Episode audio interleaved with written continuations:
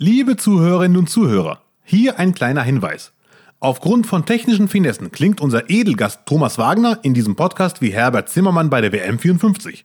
Wir bitten dies zu entschuldigen und als kleine Reminiszenz an einen großen Sportreporter zu verstehen. Und jetzt viel Spaß.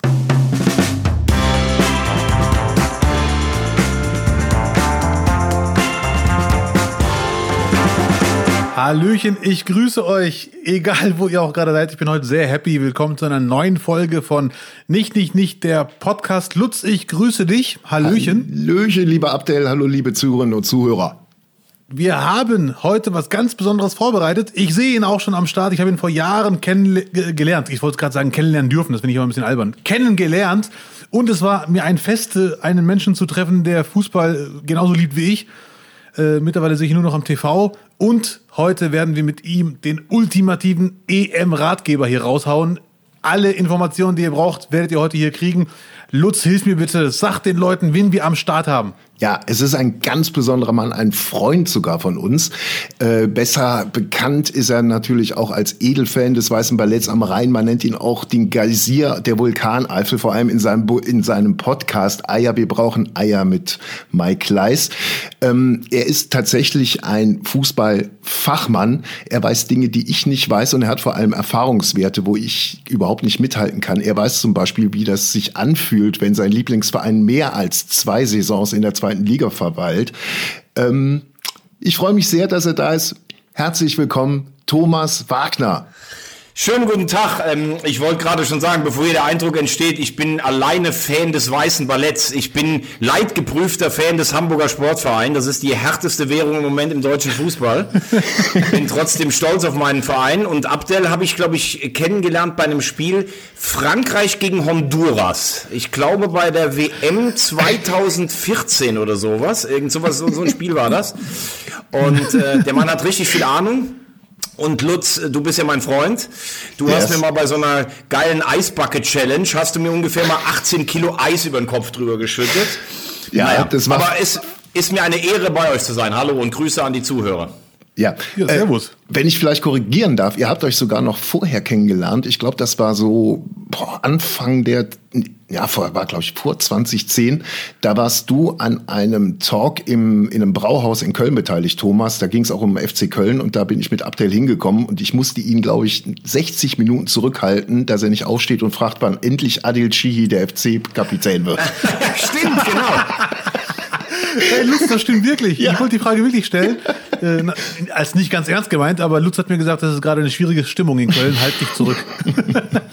ja. Genau.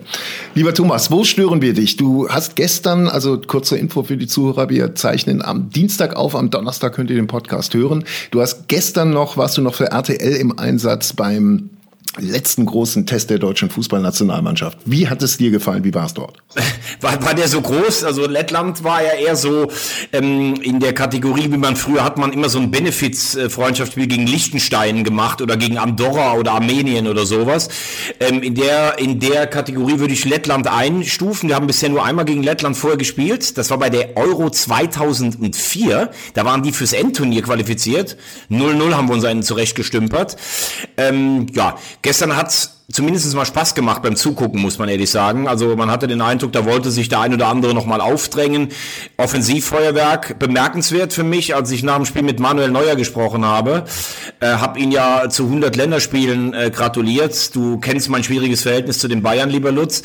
Trotzdem ja, da ist das natürlich ist das natürlich eine Rekordmarke. Und dann habe ich ihn ja gefragt, ob er denn noch einen ausgibt nach dem Spiel. Und dann hat er gesagt, ja, darf jeder im Hotel ans Buffet. Und dann habe ich nur gesagt, ich dachte eigentlich eher an Alkohol. Also das war für mich auch. ja, dass, dass du um, eigentlich die Getränke meintest, das, das hat man doch gehört. Ich, ich habe eigentlich gedacht, wann, wann lädt er endlich den Thomas ein? Man sagte, ja, kommst ja. nachher noch rum. Ja, aber die sind ja in der Blase, da darfst du nicht rein als Journalist. Die leben in der Bubble und, und Neuer wollte wegen Corona auch natürlich Vorbild zeigen und äh, morgens ein Croissant reicht vollkommen. äh, Lettland ist ja immerhin Platz 138 der Weltrangliste. Genau. Äh, Thomas, die eine Frage, sich hier die auf die ist, um die Ohren. Da gibt's, ja. Äh, eine Frage, auf die es nicht die eine Antwort gibt, aber das würde mich jetzt echt interessieren, was du dazu sagst. Hat denn so ein Spiel gegen einen klar schwächeren Gegner vor so einer Todesgruppe überhaupt irgendeinen Mehrwert? Ja, ich glaube schon, dass du sagen wir mal, ähm, du hast jetzt zehn Tage Seefeld gehabt, ne? Und Löw galt ja ganz lange als Trainer, der tatsächlich äh, in so einer Vorbereitung einer Mannschaft so ein bisschen sein System auch einstudieren kann. Dann hattest du meistens ein oder zwei gute Gegner, wie die Dänen, die halte ich dieses Jahr schon so Top Ten in Europa. Und dann machst du kurz vor der EM nochmal so ein Spiel für gute Laune. Die sollen sich Selbstbewusstsein holen, denn Du kannst ja als Stürmer, kannst du sagen, okay, es war nur Lettland, aber wenn du ein, zwei Treffer gemacht hast oder wie Harvards ein paar gute Offensivaktionen, klar, der, der hat im Moment eh eine breite Brust seit dem Champions League Finale, das finde ich schon okay. Und gestern sind halt die Dinge auch reingegangen, ne? denn das ist ja das große Problem der deutschen Mannschaft. Sie schießen, ähm, oder sie schießen zu wenig Tore. Das war schon, glaube ich, ein ganz sinnvoller Test gestern gegen einen Gegner, der dir auch nicht wehgetan hat. Also von daher Ziel erreicht. Was ich äh, gestern cool fand, das ist für mich typisch deutsch im Fußball, aber schon lange nicht mehr so gesehen, dass man gegen klar schwächere Gegner einfach den Gegner wegatmet und äh, ungefährdet besiegt und nicht irgendwie noch am Ende noch ein 2-1 irgendwie äh, sich äh, holt. Das hat schon wieder an früher erinnert. Ja, die Frage ist natürlich auch immer so ein bisschen, ähm, wenn du, sagen wir mal, 5-0 führst ne, ähm, in der Halbzeit, wenn das jetzt ein normales Länderspiel oder so ein WM-Quali-Spiel ist, ich glaube, dass du dann in der zweiten Halbzeit eigentlich auch denkst, komm, die armen Letten machen wir jetzt nicht, äh, machen wir jetzt nicht noch mehr platt.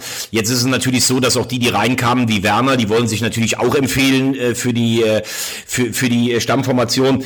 Äh, by the way, wenn wir schon von einem 7-1 reden, das war für mich immer das Lustigste nach der WM 2014. Da ist ja Lutz zwei Jahre praktisch schwarz-rot-gold äh, ange angemalt durch Deutschland gelaufen. ähm, als es dann immer hieß, Oh, die Deutschen, was für Botschafter im Ausland, die haben die Brasilianer nicht verhöhnt.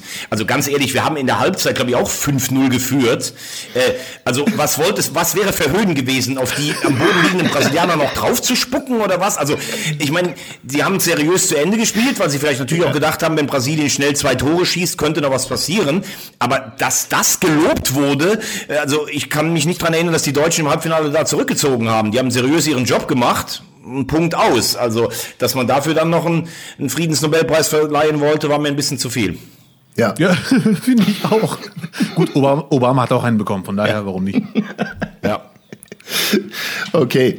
Ähm, es wird jetzt ein anderes Turnier sein als sonst. Ähm, Corona wird es nach wie vor diktieren. Jetzt äh, wissen wir, ähm, München lässt äh, 14.000 Zuschauer zu. Ist es korrekt? Ja, 14.000. 14, ja. Ja. Ja. Wird es dadurch eine andere EM werden, äh, weil wir jetzt nicht die, die komplett vollen Stadien haben, oder würde es sich jetzt schon so anfühlen, als ob es eigentlich so wie immer ist? Also ich muss äh, sagen, ähm, ich habe ja nun 18 Jahre bei Sky ähm, die Möglichkeit gehabt, ich war ja im Schnitt einmal im Monat in Dortmund im Stadion. Ne? Und Dortmund, das seid ihr mir ja sicherlich, äh, seht ihr das als Fußballfan auch, egal wer über Dortmund redet, sagt immer, boah, das ist das Allergeilste, diese gelbe Wand, 25.000. Ja. Wenn man aber ganz ehrlich ist, gab es auch ganz viele Spiele, da habe ich fünf Minuten gar nichts gehört. Keine gelbe Wand, da, da, da hast du Jürgen Klopp rufen gehört. Ähm, äh, erzählt wird es aber immer der Legende nach, und da sind wir von den Medien natürlich auch dabei, als wenn 95 Minuten dieser Kessel nur am Überkochen ist. Das ist natürlich nicht so. Ähm, deshalb, ich weiß nicht, ob ihr, ihr habt sicher auch das Champions League Finale gesehen, City gegen Manchester, äh, also Manchester City gegen äh, Chelsea. Und da waren ja, glaube ich, auch nur 16 oder 17.000 im Stadion. Aber was heißt nur? Das war eine permanente 90-minütige Kulisse, die auch dem Spiel nachgegangen ist. Keine einchoreografierten Scheißgesänge auf Deutsch gesagt, immer dasselbe. Es FC Köln, es FC Köln. Gut, Entschuldigung. Oder was hat der erste streichel mir die Wampe. Irgendwie sowas, ne? Ja, ja. Ja, was hat, was hat der erste FC Köln jetzt mit, wie komme ich da aufs weiße Ballett in Europa? Nein, aber ihr wisst, was ich meine. Also ich glaube, diese situative Unterstützung, die wird viel mehr, viel mehr da sein. Ähm, ich finde es natürlich ein bisschen erstaunlich. Wir haben 20 Prozent, in Ungarn 100 Prozent Auslastung. Also ich glaube, äh, bei dem, wie auch bei uns geimpft wird, wenn auch du einen Test vorlegen musst, ich glaube sogar PCR-Tests teilweise für die Zuschauer, dann hätte ich gesagt, über ganz Europa 50 Prozent, 40 oder 50 Prozent der Plätze sind besetzt. Aber wenn du 100 Prozent hast in Ungarn, Budapest, erstes Spiel Ungarn gegen Portugal, das wird sicherlich schon ein Vorteil für die Heimmannschaft sein, gar keine Frage. Ja. Hundertprozentig, ja. Ja. Und wahrscheinlich ein größerer als in normalen Zeiten. Was ich, was ich mir erhoffe in München in der Allianz Arena, was hoffentlich nicht passieren wird. Gestern fand ich es noch super okay und äh, angenehm. Die Fans und die Mannschaft nähern sich wieder an, aber zwischendurch kam dieses rhythmische Klatschen und dann dachte ich mir, hm, das ist also nein, Ja. nicht. Ich finde äh, ich muss sagen, ich finde auch diesen Fanclub der Nationalmannschaft mit diesen Klatschpappen und so, ich finde es einfach grausam. Ähm, ich bin ja gebürtig vom Lacher See. Ich war früher Bundesliga gucken beim FC, 8000 Zuschauer gegen Waldhof Mannheim. Das war teilweise, da war der Kölner ja beleidigt, wenn er nicht 5-1 gegen Waldhof gewonnen hat. Äh, das war natürlich auch teilweise, also nicht nur in Köln, überall. Die 80er Jahren war Fußballstadion ja, hatte ja auch so ein Assi-Touch, aber es war viel spontaner. Du hast eine Grätsche gefeiert, weil es eine Grätsche war und du hast ein Tor gefeiert, weil es ein Tor war. Und du hast nicht einen gehabt, der am Zaun hing und hat dann da immer dasselbe Geleier, ähm, was mit dieser Heimvorteilstimmung, die ich persönlich noch auf dem alten Betzenberg kenne. Also wenn du in den 70er, 80er Jahren nach Lautern gefahren bist, dann hast du als Gastmannschaft in der Tat die Hose voll gehabt, weil die so fanatisch waren. Das hm. gibt's ja heute eigentlich gar nicht mehr. Ja, Abdel und ich hatten gestern auch schon drüber gesprochen. Es gibt ja auch gar nicht mehr so richtig selber den Drang jetzt, oh geil, es gibt Vorbereitungsspiele für die Nationalmannschaft, da kann ich mich schon mal heiß machen, vergiss es. Das Überan Nein, es ist halt einfach ein brutales Überangebot und man merkt doch einfach den Spielern an, dass die auch jetzt körperlich komplett ausgelastet sind und einfach haushalten müssen und da steht die Nationalmannschaft einfach hinten an. Das ist genauso, wenn wir irgendwo für ein Projekt gebucht werden, es wird nicht mehr drei Monate vorbereitet, sondern eine Woche. So, und genau das Gleiche hast du im Fußball auch. Und da die Euphorie, glaube ich, wird erst in dem Moment, wo das Turnier startet, wirklich kommen und sich auch da, glaube ich, auch erst über die Vorrunde wiederfinden, wenn überhaupt. Aber ich gehe mal, also geh mal opti nein, ich gehe nein, ich gehe optimistisch davon aus. Nee, ich will, ich will ja selber, dass es eine geile, eine geile EM wird. Ich glaube aber zum ich Beispiel. Entschuldigung. Ich auch, aber ich habe ja 24 Teams zur Auswahl. Ja. Ich entscheide immer, wer weiterkommt. Für den bin ich dann. ich, ich glaube halt, dass durch die Champions League tatsächlich sehr viel von dieser Euphorie, die du früher hattest als Kind, oh, Länderspiel, Deutschland spielt, das ist halt nicht mehr wichtig. Auch die Quali ist ein Selbstgänger. Früher hattest du oft Gruppen, da hast du dann vielleicht irgendwo, oh, wir müssen nach, nach Wales oder nach Nordirland fahren. Es kommt nur einer weiter. Heute kommen zwei weiter. Die Spieler schonen sich ganz oft für die Champions League. Das ist der größte Wettbewerb und alle vier Jahre hast du dann ein Turnier und sollst dann so von 0 auf 100 hochfahren. Aber das ist ja auch klar, wenn die Deutschen mal in der K.O.-Runde sind, dann sind die Kneipen auch wieder voll, die Biergärten. Aber ich glaube, man hat so jahrelang dahin gefiebert, mal wieder Weltmeister zu werden oder einen großen Titel geholt bis 2014. Und dann haben sie es natürlich auch alle übertrieben im Umfeld. Best never rest. Hashtag ja, ja. some Hachi oder sowas. Ne? ähm, wie, wie, war nochmal der Frankreich, äh, Frankreich EM äh, Hashtag? Der war ganz tragisch. Le Mannschaft oder so. Ja, ja. ja Le Mannschaft oder sowas. Ach, La Mannschaft, nee, La Mannschaft, glaube ich, oder sowas. Ne? Ja, also. Aber ganz kurz, äh, Thomas und Lutz, zur WM-Quali, wo in Europa der erste klar weiterkommt und dann noch ein paar zweite. Das ist leider in Afrika dieses Mal sehr ekelhaft. Da sind so Pi mal Daumen zehn Gruppen. Ja. Und alle Gruppenersten spielen dann in Playoffs gegeneinander, also Hin- und Rückspiel. Also, und das finde ich leider sehr, sehr unfair. Das war doch früher, hattet ihr immer fünf Gruppen, ne? Und dann ist der Gruppensieger ist dann zu WM gefahren. Ja, ja, richtig. Und jetzt haben wir zehn Gruppenerste und die müssen dann nochmal spielen gegeneinander. Also, also Hin- und Rückspiel, ja. ein Spiel. Schwierig. Das finde ich leider. Unfair. Aber Abdel, dann habe ich einen Vorschlag. Marokko hat dann 1987 einen Antrag zur Aufnahme in die EU gestellt. Wie wäre es denn, wenn ihr versucht, jetzt einfach in Europa mitzuspielen, wie Australien zum Beispiel in Asien mitspielt? Vielleicht wären die Chancen da sogar größer. Ich glaube sogar viel größer. Ja, ich stelle mir das echt manchmal nicht so einfach vor, wenn man als Marokko irgendwie in den Schatt reist oder sowas. Äh, andere klimatische, der Platz ist nicht so gut oder sowas. Das ist sicher auch nicht so einfach immer. Also auf jeden Fall gebe ich dir vollkommen recht, äh, wenn du das ernst meinst. Erstens das. Zweitens spielen die meisten Marokkaner äh, sind eigentlich Europäer. Ja. Also die sind in Holland geboren, in Deutsch, in Frankreich und so weiter. Und in Afrika dann spielen ist leider für sehr viele immer eine Umstellung, weil erstens die von dir genannten Gründe plus ich habe den Verdacht, dass die Mannschaften in Afrika andere Taktiken haben und die Europataktik kommt da nicht so an. Ja. Also was man hier in Europa lernt, klappt da nicht in Afrika. Das ist viel wilder, unkonventioneller, was da gespielt wird. Aber ähm, die Schlacht um die Petersilieninseln habt ihr ja gegen Spanien schon verloren, ne? In der Vorqualifikation. ja, wir haben uns geeinigt, es als Nieder Niederlage rüberkommen zu lassen. Aber gut. Ich glaube, da stehen, da stehen sieben Schafe auf der Insel oder sowas, ne? Ach ja, und eine Sache noch bitte, da wollte ich gerade schon loswerden, habe ich vergessen. Du hast ja gerade von dem Heimvorteil geredet, dass man den gar nicht mehr so richtig spürt äh, aus genannten Gründen. Das letzte Mal, dass ich den am Fernsehen richtig krass gespürt habe, ist ein paar Jahre her, ich weiß nicht wann, Borussia Dortmund in Neapel. Und das war so eine krasse Stimmung. Man hat an den Dortmundern auf dem Platz gemerkt, dass sie eingeschüchtert waren. Das war wirklich Gänsehaut. Das war echt aggressiv, und, aber friedlich. Aber zum Beispiel, ähm, als Leipzig das erste Mal, glaube ich, in der Champions League das Auswärtsspiel in, äh, bei Besiktas Istanbul hatte, das war so laut, dass du fast das Gefühl hast, Timo Werner fängt gleich an zu weinen auf dem Platz. ähm, also, es, also es gibt tatsächlich noch diese Spiele, oder wenn du, wenn du dich mal erinnerst an Dortmund vor acht Jahren gegen Malaga, dieses Wahnsinns 3-2 ja, da in, der, in den letzten zwei Minuten. Natürlich gibt es das immer noch und natürlich war auch früher die Stimmung nicht immer besser. Also nicht, dass wir uns da falsch verstehen. Aber ähm, insgesamt heißt es, die Stimmung ist besonders, deshalb muss sie besonders sein und deshalb wird auch darüber hinweg geguckt, wenn sie mal auch gar nicht mehr so besonders ist in dem Spiel. Ja, ja. So, und jetzt kommt richtig Stimmung auf, weil äh, wir werden jetzt mal wieder darüber reden, warum wir uns drei, wir drei uns zusammengefunden haben. Und zwar tauchen wir jetzt ein in die Gruppen der EM. Ja, Mann. Jawohl. Abdel, möchtest du mit Gruppe A starten? Ja, wir heben uns Gruppe F, wir, hoben, wir heben uns Gruppe F schön zum Schluss auf als Höhepunkt. Und während Thomas gerade seinen Hamburg Becher mit der Raute drauf in die Kamera hält. Genau. Also, äh, Thomas, eine Sache noch, bevor du hier äh, deine Informationen gibst. Ähm, du solltest dir darüber im Klaren sein, dass sehr viele Leute zuhören, die nach deinen Tipps zum Wettbüro laufen werden. Sehr da, viele. Da kann, ich, da kann ich aber direkt nur folgenden Tipp geben, lieber Abdel, während ich hinten gerade die Fahne des Weißen Balletts sehe. Die Leute sollen bitte genau das Gegenteil von mir tippen, weil ich bin ein grottenschlechter Tipper.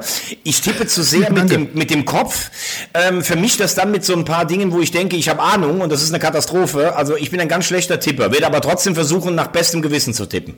Da kann ich dann wirklich äh, nochmal auf den Podcast von Thomas Wagner hinweisen. Eier, wir brauchen Eier, weil dort ist sein Kollege Mike Kleiss die absolute Nummer eins, was Tipps angeht. So wirklich, sowas habe ich bisher nur von der Damenwelt in der Firma erlebt. Also von, ja. von, von Damen und Herren, die überhaupt nichts mit Fußball am, am Hut haben, die am Turnier tippen und dann mal eben einfach mit 8000 Euro nach Hause gehen.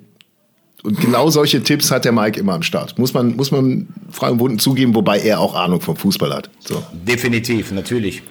Ja. Also äh, EM, Gruppe A haben wir Italien, Türkei, Schweiz und Wales. Da würde ich sehr gerne meinen Nachbarn zitieren. Erstes Spiel Italien, Türkei. Ich weiß gar nicht, für wen ich weniger bin. Nach meiner Meinung ist es eine sehr ausgeglichene Gruppe oder ich überschätze die Türken. Was sagt der Fachmann? Äh, nee, die Türken überschätzt du nicht. Ähm, das ist das erste Mal seit Jahren eine Mannschaft der Türken, die ich absolut für wettbewerbsfähig auf diesem Niveau halte. Ähm, normalerweise ist es ja so, dass die Türken zu einem Turnier fahren und denken eigentlich, wann wird der Pokal überreicht? Und eigentlich sind sie dann immer relativ schnell wieder zu Hause, falls sie überhaupt mitspielen dürfen. Ähm, nee, sie haben sich ja ganz oft gar nicht qualifiziert.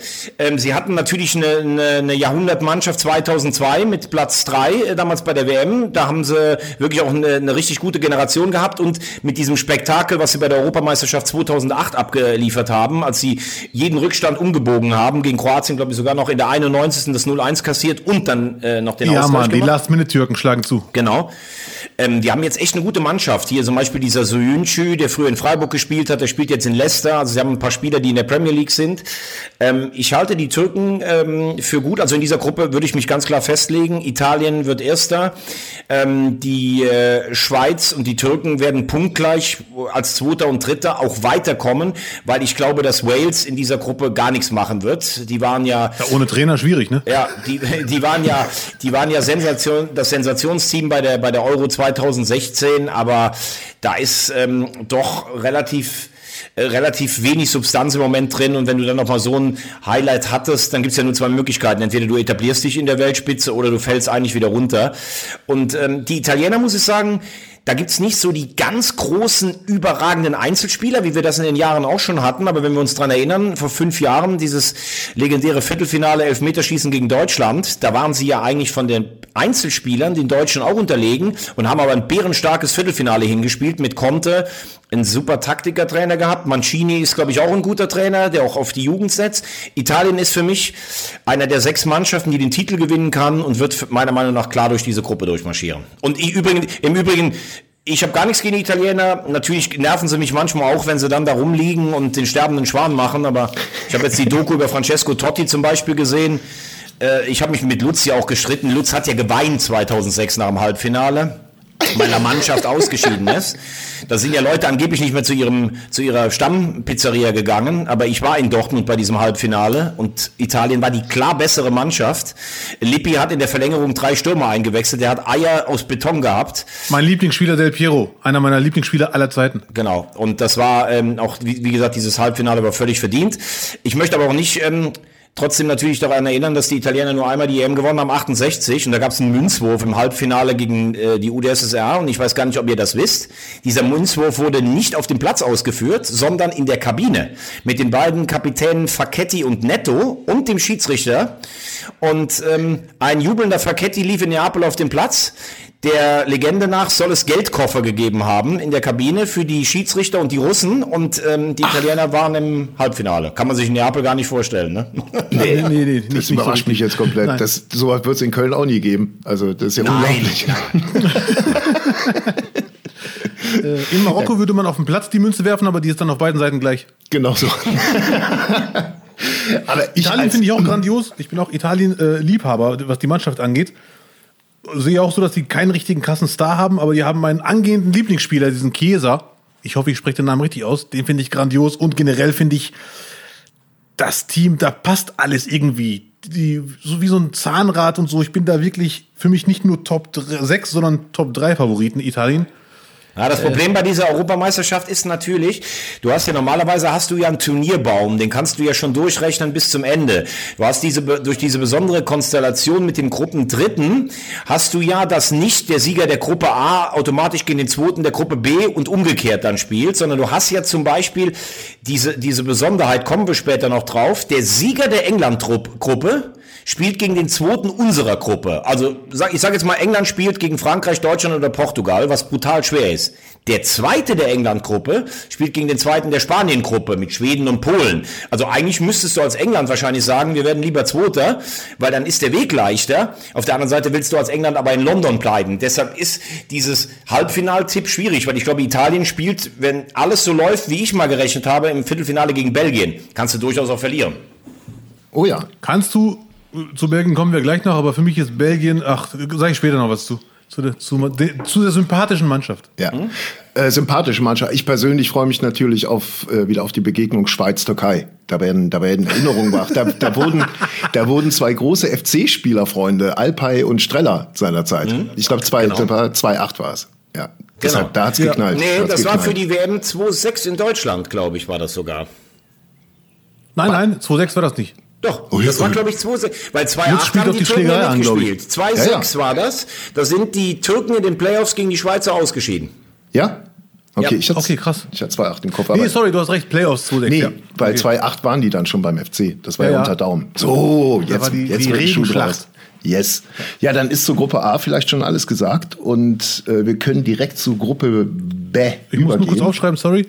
500 Euro auf Italien. Ja, genau so. Ja. Die Gruppe B hat Dänemark, Finnland, Belgien und Russland. Ähm, da sage ich direkt am Anfang schon mal, Belgien erster, äh, mhm. Dänemark zweiter, Russland dritter, Finnland vierter. Genau, da würde ich auch gern direkt die, die Frage von unserem Zuhörer Ole anschließen. Wäre Belgien jetzt nicht mal reif für den Titel? Immerhin haben sie den stärksten Stürmer der Welt, in Klammern sage ich als Gladbach-Fan.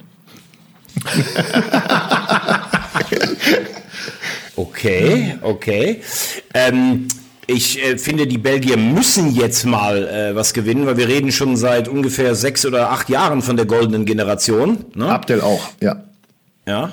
Und du hast ja mal gesehen bei den Portugiesen, da ist die goldene Generation hat den Titel nicht gewonnen, sondern die Nachfolgegeneration. Ähm, die Frage wird sein, wie schnell De Bruyne fit wird, welche Rolle kann Witzel spielen.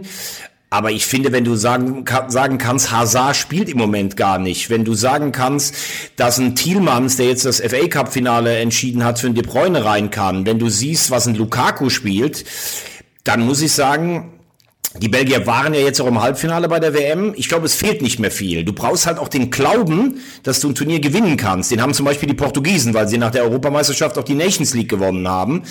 Ähm, ja, die Belgier brauchen mal so ein Spiel. Das war beim letzten, bei der WM war das, als sie die Brasilianer geschlagen haben im Viertelfinale. Da habe ich gedacht, jetzt machen sie es. Aber da kamen die Franzosen. Ne? So, um ein Turnier zu gewinnen, hast du ja auch immer ein Spiel, wo du, wo du eigentlich die schlechtere Mannschaft bist und kommst trotzdem weiter. Ähm, ja, man kann fast schon sagen, auch der Trainer Martinez wird ja wahrscheinlich danach in die Premier League äh, gehen. Irgendwie vom Gefühl her habe ich auch wieder das Gefühl, wie Ab Abdel, sie schaffen es wieder nicht, obwohl ich sie eigentlich mal mit der Mannschaft, weil ich sehe sie gerne spielen. Das ist ein attraktiver Fußball, den die Belgier ja. spielen. Ich würde sie ihnen ja. noch mal gönnen. Ich bin auch ganz klar, ganz klar Belgien-Fan, aber auf die Frage, äh, ist das ihre letzte Chance für diese goldene Generation, würde ich leider antworten, die letzte Chance war schon. Ja, also Schade. Hat jetzt schon die, die nächste Generation Meinung, begonnen. Ja, ja, nach meiner Meinung Top 6 Favoriten sowieso. Aber ich vermute, sie werden es nicht. Mhm. Schade eigentlich. Äh, ich würde den auch gönnen. Sympathisch. Wie schätzt ihr denn Russland ein? Ja, leider nicht aktuell. Nee, also 2018 war ich schon sehr überrascht, dass sie, ähm, dass sie so eine gute Heim-WM gespielt haben. Da ist auch ein bisschen was nachgekommen. Die Liga ist auch nicht schlecht, aber grundsätzlich musst du sagen, für dass du natürlich auch so ein Riesenland hast, ne, und immer eigentlich auch eine Fußballtradition hattest, mit diesem, früher waren die Russen ja eigentlich dafür bekannt, einen technisch sehr gepflegten Ball zu spielen, aber in der entscheidenden Phase irgendwie so ein bisschen nervenschwach zu sein, weil dann das Individuelle auch mal gefehlt hat. Das war halt alles taktisch eintrainiert, wie das ja in der Perfektion die Eishockeyspieler zum Beispiel machen. Aber ähm, ich finde, die Russen haben in den letzten 20 Jahren echt so ein bisschen den Anschluss verloren. Also sie werden Dritter, dann musst du halt gucken, ich denke mal, wenn du drei Punkte holst und ein gutes Torverhältnis hast, kommst du auch als Dritter weiter. Ähm, Finnland halte ich da wirklich als krassen Außenseiter, deshalb könnten sie weiterkommen, aber mehr als Achtelfinale traue ich Russland nicht zu. Okay. Ich finde ich finde, Dänemark, äh, ganz kurz, wird 100 Pro nicht gewinnen, bin ich mir sicher, aber die können in der K.O.-Phase auf jeden Fall einen Favoriten rauskicken. Auf jeden Fall. Also ich habe die Dänen noch gesehen in Innsbruck, da war ich ja auch vor Ort. Ähm, es gibt ja sehr viele in Dänemark, die sagen, das ist die stärkste Mannschaft, die wir seit 92 haben. Äh, damals ja Europameister, ne? vom, vom, aus dem McDonalds äh, oder vom Strand zum Titel. ähm, gut, damals hatten sie natürlich Jahrhundertspieler wie einen, wie einen Lautrup zum Beispiel dabei, also den jüngeren Lautrup, ne? Ein Schmeichel im Kasten. Jetzt haben sie, jetzt spielt sein Sohn Kaspar Schmeichel spielt mit. Sie haben ähm, Eriksen im Mittelfeld, klasse Spieler. Sie haben einen Prefrate, äh, sie haben einen Yusuf Paulsen, sie haben hinten Kier und äh, Christensen. Also das ist eine gute Mannschaft, die sicher unangenehm zu spielen ist. Und äh, also es würde mich nicht überraschen, wenn Dänemark ins Viertelfinale kommt. Ja. Ja, ja. So. Also Belgien, Dänemark. Ich finde Dänemark auch geil. Gut. Sind wir schon bei der nächsten Gruppe jetzt? Jetzt kannst du Gruppe C machen, wenn du möchtest. Oder du hast noch Fragen zu Gruppe B. Nee. nee, nee, gar nicht. Hm? Nee, nee. Okay. Es wurden alle Fragen beantwortet. Mein Geheimfavorit ist ja Finnland. Nee, Spaß. Aber äh, auch, auch sehr interessant damals, ich war bei der EM 92 in Schweden mit einem Freund, sind wir nach Schweden gefahren, haben, haben da gezeltet und haben äh, fürs Halbfinale Deutschland-Schweden auf dem Schwarzmarkt haben wir für 45 D-Mark eine Karte bekommen. Das legendäre Halbfinale Dänemark-Holland im Elfmeterschießen mit Kniescheibenbruch von Henrik Andersen, ehemaliger FC-Spieler, äh, für 45 D-Mark ebenfalls. Dann wollten wir, dann wollten wir ähm, den Holland Holländern die Finalkarten abkaufen und die haben die vor unseren Augen verbrannt. Lieber verbrannt, als sie uns zu verkaufen. Ach du Scheiße. Und das, äh, das Finale habe ich noch habe ich noch mal 100 oder 110 D-Mark bezahlt. Also ich habe für 200 D-Mark zwei Halbfinals und ein Finale gesehen. Das muss man sich mal vorstellen. Das wäre heute schier nicht mehr vorstellbar. Ja, das ist auch ein bisschen unverschämt, ehrlich gesagt. Ja, absolut, bin ich bei dir. Ja, äh, sowieso, die, die, das, die, den Gedanken hatte ich auch, wenn jetzt nur 14.000 ins Stadion dürfen, äh, wie, wie muss denn der Schwarzmarkt durch die Decke gehen? Ja, der ist ja, der Schwarzmarkt ist ja eigentlich. Ach so, dadurch durch die, durch die PCR-Tests natürlich. Kannst genau, ist ja gar nicht existent. Das geht ja nur praktisch übers Internet drei, bis drei Tage vorher oder bis zwei Tage vorher, weil am Stadion, äh, ich habe zwar, äh, ich weiß, ich weiß nicht, ob ich Corona habe oder nicht, aber ich habe hier eine Karte für 300 Euro, das geht ja auch nicht, ne? Schwierig. Ja, ja, ja. Oh, das, das dürfte ja dann die fairste EM aller Zeiten werden. Irre. Warte mal, ich muss mal ganz kurz hier, bevor ich gestochen werde, kurz die Hornisse entsorgen. Moment. Ja, gerne. Ja, ja, weg damit. Ja, sowas lassen wir gerne drin. Okay, meine Damen und Herren. Abdel, siehst du es auch? Thomas hat sich jetzt eine. Ja, ja, ich mache mir auch Sorgen ein, um die Hornisse ein bisschen. Ja, ein Glas genommen und einen Kicker und versucht jetzt die Hornisse einzufangen. Okay. Oh, so ein Mann. Hast du es gehört? Ja, ja, ich habe es gehört. Ich glaube, die, glaub, die Hornisse hat ihm eine gescheuert. So, alles wieder da. Gut. Du hast sie natürlich lebendig aus dem Fenster gelassen, denke ich. Natürlich, tatsächlich, ja, habe ich auch. So, gut. Abdel, Gruppe C. Ganz kurzer Einwurf nochmal zur Türkei-Gruppe, habe ich ganz vergessen. Wenn eine Mannschaft auf den Heimvorteil angewiesen ist oder daraus viel Nutzen zieht, dann auf jeden Fall auch die Türken. Und die spielen ja zweimal in Baku in der Gruppe. Das ist auf jeden Fall, das wird heiß. So, Gruppe C. äh, wen haben wir denn da Tolles? Er springt wieder. Holland. Oh, Angstgegner Deutschland, Nordmazedonien, mhm. Österreich, Ukraine. Da bin ich mir eigentlich sehr sicher, dass Holland und Ukraine weiterkommen. Österreich ist leider auch die Luft rausgefühlt. Ja, das ist so ein bisschen komisch. Die Österreicher spielen eigentlich immer eine gute Qualifikation, haben ja wirklich auch, ähm, ich glaube, bis auf zwei Spieler, also bis auf Arnautovic und Bachmann, der in Watford spielt, nur Bundesligaspieler in der Startformation, die in den Vereinen ja überall auch eine tragende Rolle spielen. Ähm, ich mag die Österreicher ja total, aber diese, ja, wie soll ich das, dieser, dieser Fatalismus, der sich dann immer breit macht im Land bei so einem Turnier, der ist Wahnsinn. Ich war bei der letzten Europameisterschaft vor dem entscheidenden Spiel gegen Island, war ich in Wien, der ganze Flughafen, alles rot-weiß beflaggt, in der Bahn, es gab nur ein Thema, des Brockmer, und dann gab es irgendwie einen Elfmeter für die Österreicher beim Stand von 1-1 und der Dragovic hat ihn verschossen und dann die ganzen Ösis, ja, was macht denn der Alaba, der verdient so viel Geld, da hat er die Hosen voll und dann, wie die alle über ihre Mannschaft abgezogen haben, es war ein Traum, muss ich ehrlich sagen. Ähm, also ich sehe die Niederlande nicht so als klarer Favorit. Ähm, ich finde, ihnen fehlt die große individuelle Klasse. Van Dijk ist verletzt. Ähm, die Ukraine hat sich wieder ein bisschen gefangen ist für mich aber eigentlich auch ein größerer Name als die Mannschaft. Also in Österreich in Normalform hätte sogar eine Chance, die Gruppe zu gewinnen. So muss man sagen, was sie in den letzten Vorbereitungsspielen noch gespielt haben gegen die Slowaken, gegen die Engländer, muss sogar aufpassen, dass du gegen die Nordmazedonen nicht verlierst, denn die haben nicht nur wegen dem Ergebnis mir gegen Deutschland echt richtig gut gefallen. Die haben mutig gespielt, die haben vorne den alten Pandev drin, den, den, den, den geilen Ex-Spieler von Inter Mailand. Also für mich eine der ausgeglichensten Gruppen. Ich glaube, glaube nicht, dass in dieser Gruppe der Gruppendritte weiterkommt, weil das ist sicher so eine Gruppe, da spielt der Gruppendritte, macht nur zwei Punkte. Ähm, ich würde äh, den Ösis sehr gönnen. Ähm, sage, Holland kommt weiter als einer der ersten zwei. Um Platz zwei ist alles offen. Okay. Eine Todesgruppe auf niedrigem Niveau. ähm, äh, ich wohne ja hier an der, an der holländischen Grenze und das wird ganz großes Thema hier werden. Ne? Auch der, der Vergleich zwischen Deutschland und Holland. Wenn, wenn mich jetzt einer fragen würde, ein Holländer, wer ist stärker, Deutschland oder Holland?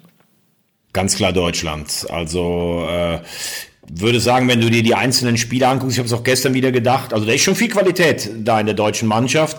Ich mag dieses System ohne richtigen Mittelstürmer eigentlich nicht. Das ist mir alles im Endeffekt dann immer noch so ein bisschen klein-klein und zu schön. Ich verstehe auch nicht, warum den Volland kaum spielen lässt. Wenn du ihn mitnimmst, dann hätte ich ihn jetzt mal ein ganzes Spiel spielen lassen.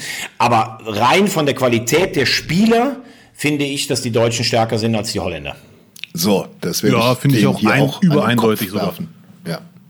Ja. Sehr richtig. Obwohl ich den, ich mag den Spielstil der Holländer mag ich immer, weil der ja eigentlich immer bedingungslos nach vorne ist. Also ein Spiel mit Holland ist eigentlich nie langweilig. Das nee, muss ich schon und sagen. Und die haben überragende Fans, muss man leider sagen. Das ist wirklich so. Die haben, die haben eine richtig was heißt geile Fankultur. Ja, genau, haben die auch. Ich bin auch Fan. Yes, Sir. Holland. Gut, dann kommen wir doch direkt mal zu Gruppe D und äh, mit einer meiner Lieblingsnationen, Lieblingsmannschaften natürlich England. Können wir jetzt von England endlich was erwarten? Ist Harry Kane Weltklasse? Harry Kane ist auf jeden Fall Weltklasse. Ähm, und das mache ich mehr daran fest, an den über 20 Toren, die er jedes Jahr in der Premier League für Tottenham schießt. Äh, ich glaube, wenn er jetzt wechselt, äh, City ist ja in der Verlosung, United ist in der Verlosung, da würde er noch mehr machen. Äh, er war auch WM-Torschützenkönig, klar, da hat er die Elfmeter geschossen, hat er, glaube ich, in der Vorrunde irgendwie mal einen Dreierpack geschnürt äh, gegen irgendeinen so Aushilfskellner Trupp. Aber äh, trotzdem, ich glaube, dass die Engländer da mal wieder im Halbfinale waren. Das hat ihnen so ein bisschen den Glauben an die Nationalmannschaft zurückgegeben. Sie sind ja auch so ein bisschen sowas wie die tragische Mannschaft bei solchen Turnieren, weil wenn du an 90 und 96 zurückdenkst, jeweils gegen die deutsche Mannschaft verloren im Elfmeterschießen und jeweils nicht die schlechtere Mannschaft gewesen. Mhm. Absolute ähm, Traummannschaften jetzt, hatten die. Ja. Was sagst du? Ich sagte, absolute Traummannschaften hatten die 96, die 96er Mannschaft England nach wie vor überragend. Geil.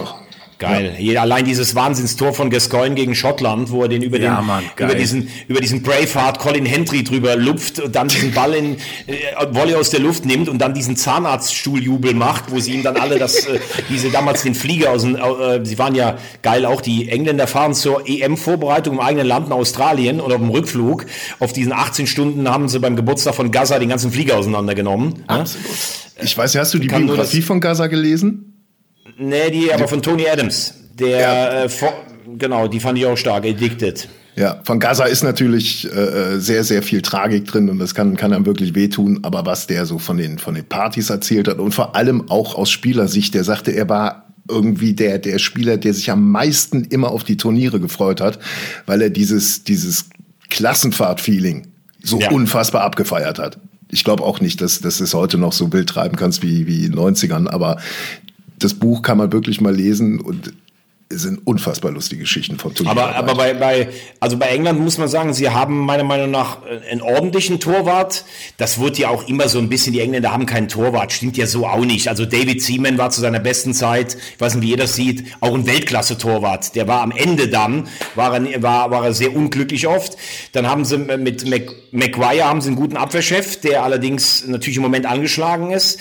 Sie haben einen überragenden Foden, sie haben vorne einen, sie haben, sie haben einen Sancho, sie haben vorne einen Kane. Also auch mit diesem Ding, das Halbfinale und Finale in England gespielt werden, ist England für mich einer der Top 3 Favoriten. Aber das waren sie schon oft und wir wissen, ja. wie oft so enttäuscht wurde. Ne?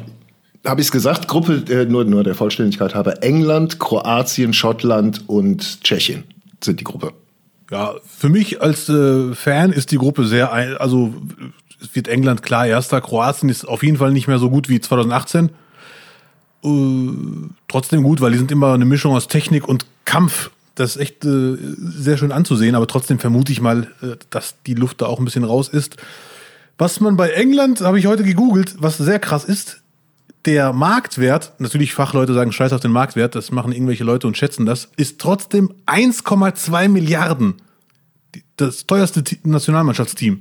Mhm. Gut, Brasilien habe ich nicht nachgeschaut, aber, aber bei der EM. Und da ist die entscheidende Frage, wie schafft es eine Mannschaft mit so einer krassen Auswahl trotzdem wieder nicht Europameister zu werden? Es kann nur der Fluch sein oder diese, diese Tragik. Na naja gut, ein Turnier ist natürlich auch das, was ich eben gesagt habe. Äh, du wirst über sieben Spiele immer ein Spiel haben, wo du eigentlich das Gefühl hast, heute könnte es auch schief gehen. Ne? Und dann kann es ja auch mal schief gehen. Ähm, weil du dann irgendwo in der K.O.-Runde ein abgefälschter Freistoß, Abwehrschlacht gegen den Gegner und das war's.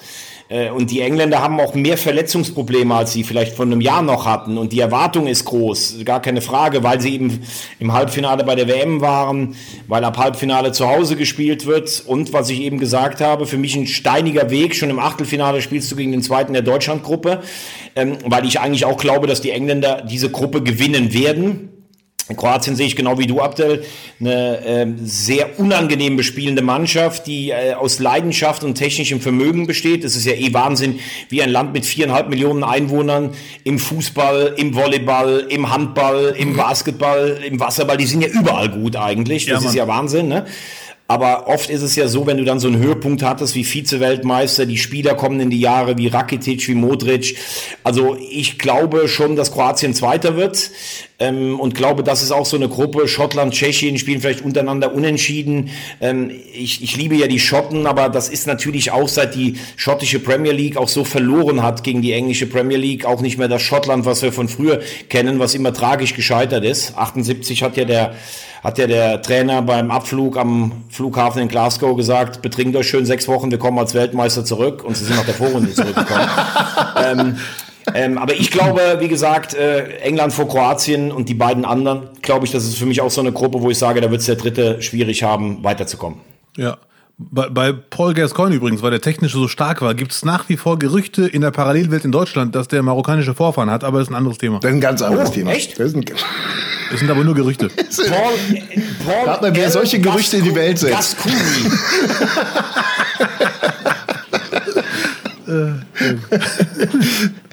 Abdel, äh, die Gruppe E ist doch eine sehr ausgeglichene Gruppe, oder?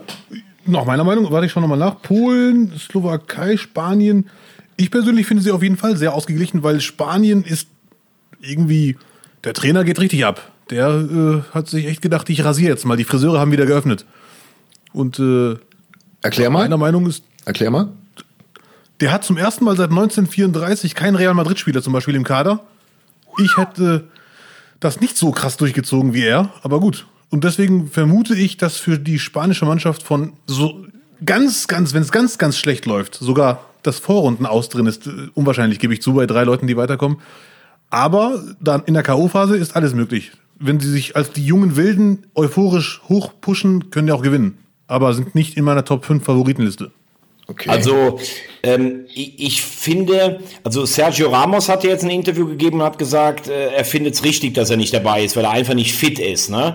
Und wenn du dann so ein bisschen weiter guckst, dann hast du noch ein paar Spieler, die könnten dabei sein, aber ich finde das Zeichen von ihm natürlich, das ist schon ein Wabonspiel.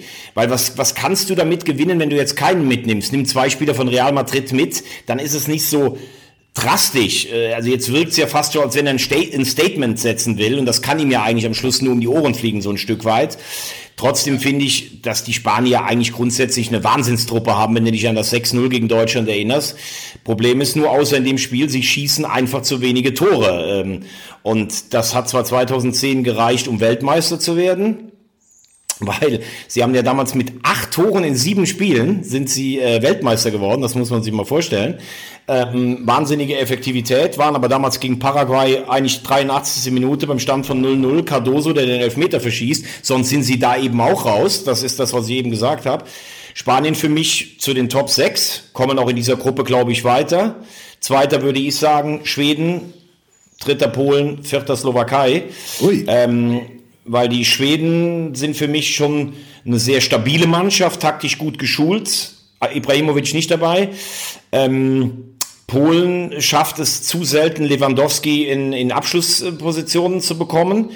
Das ist für ihn ja so ein bisschen das Los. Ähm, ich finde auch da siehst du dann, es sind ja auch immer alle so, ähm, ja, dieser Lewandowski-Hype ist ja Wahnsinn. Natürlich spielt er eine überragende Saison, aber er spielt natürlich auch bei Bayern München, wo wo er wahnsinnig gute Vorarbeit bekommt und ist ein anderer Spieler als vielleicht Messi in der Hochphase seines Wirkens war, der sich einen Ball im Mittelfeld geholt hat und hat einfach mal acht Mann ausgemacht. Das kann auch ein Lewandowski nicht. Ähm, die Mannschaft ist sonst biederer Durchschnitt, wie auch die Slowaken. Also deshalb würde ich sagen, mein Einlauf Spanien, Schweden, Polen, Slowakei. Ja, äh, was ich bei den Spaniern ärgerlich finde, diese Chancentod-Geschichte, wenn man sich die Ergebnisse anschaut von 2010, 2008 in diesen großen Turnieren, wo sie ja gewonnen haben, dann, wenn man nur das Ergebnis liest, weiß man gar nicht, wie stark die gespielt haben, wie gut die waren, wie überlegen die waren. Man sieht 1-0, okay, gut, so halt taktisch eine Meisterleistung. Aber das finde ich ein bisschen schade. Deswegen beim 6-0 dachte ich mir, sehr schade für Deutschland, aber endlich schaffen die es mal das Tor zu treffen und nicht einfach nur geil zu spielen und dann irgendwie 1-0. Aber letzte Woche haben sie zum Beispiel gegen Portugal wieder 0-0 gespielt in einem Vorbereitungsspiel. Also es, sie haben nicht diesen Spieler wie früher ein Via oder ein Torres, der dann im entscheidenden Moment einfach zusticht. Ne? Und äh, man muss natürlich auch sagen, dass die Spanier lange unter einem Turniertrauma gelitten haben. Ähm, äh, ab 64 nichts mehr gewonnen bis 2008. Dann kamen halt diese drei Wahnsinnsturniere am Stück. Aber die letzten drei Turniere sind natürlich auch nicht gut gelaufen. Ne? Das muss man auch ganz klar sagen. Luis Enrique ist ein Trainer, der einen sehr eigenen Kopf hat. Hat ja diese Tragödie um seine, um seine Tochter, die einen Tumor hatte. Ähm, ähm, das, der, er war ja deshalb auch eine Zeit lang gar nicht da, hat sich in der, in, in der Nachfolge dieser Zeit mit seinem Vertreter und Co-Trainer überworfen. Also Luis Enrique bewirbt sich nicht um den Titel Everybody's Darling und äh, das heißt, du musst mit Spanien sicher ins Halbfinale kommen, sonst ist für ihn, denke ich mal, der Ofen da auch aus als Nationaltrainer.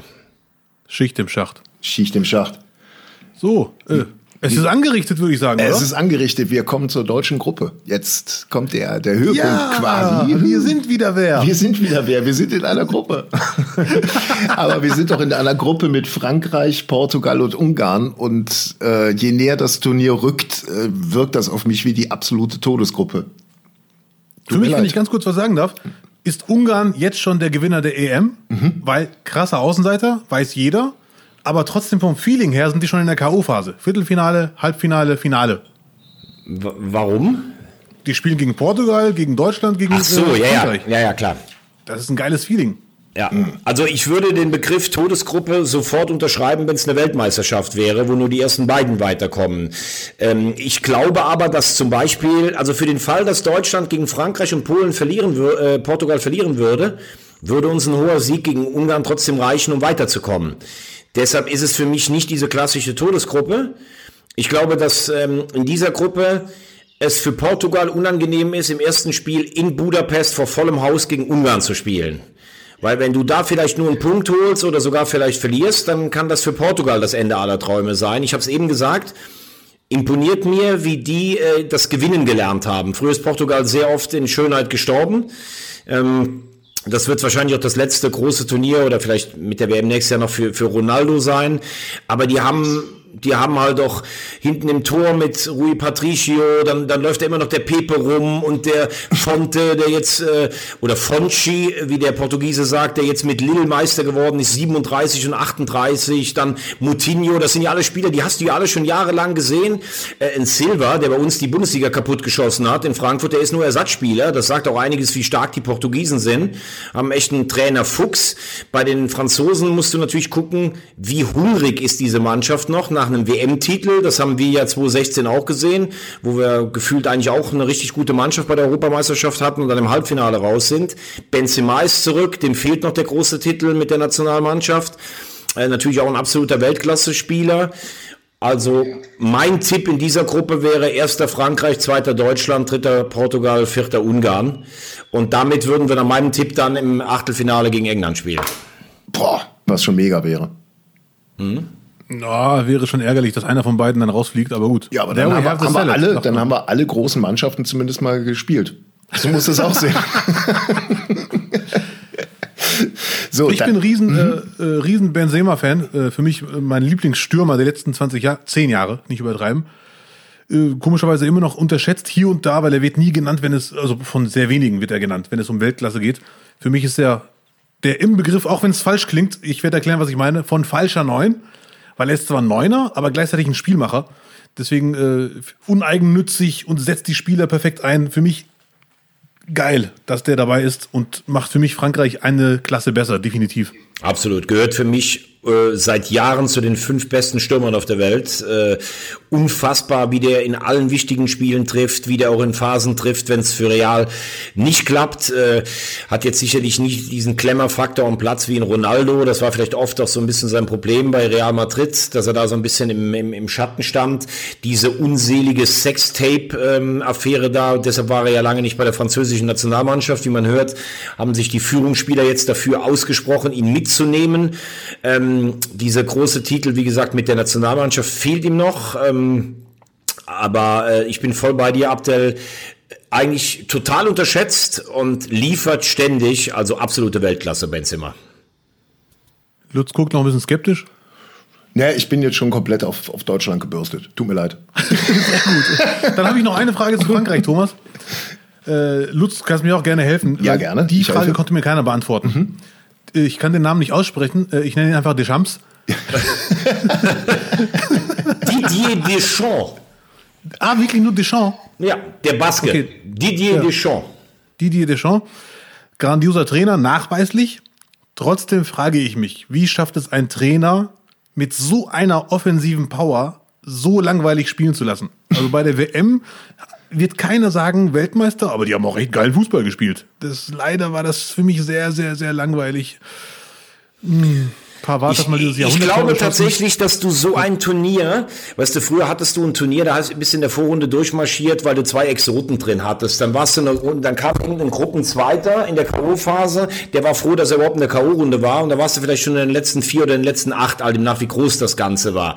Die, die, das ist jetzt keine Phrase, die Spitze ist so zusammengewachsen, ähm, dass selbst eine Durchschnittstruppe, ich sag jetzt mal, was haben wir eben gesagt, Slowakei oder Dänemark, also Dänemark ja sogar äh, das ist ja eine gute Mannschaft, die sind alle taktisch so geschult, die sind äh, so voller Power, also da gibt's auch nicht mehr, der Außenseiter bricht nach 70 Minuten kräftemäßig zusammen.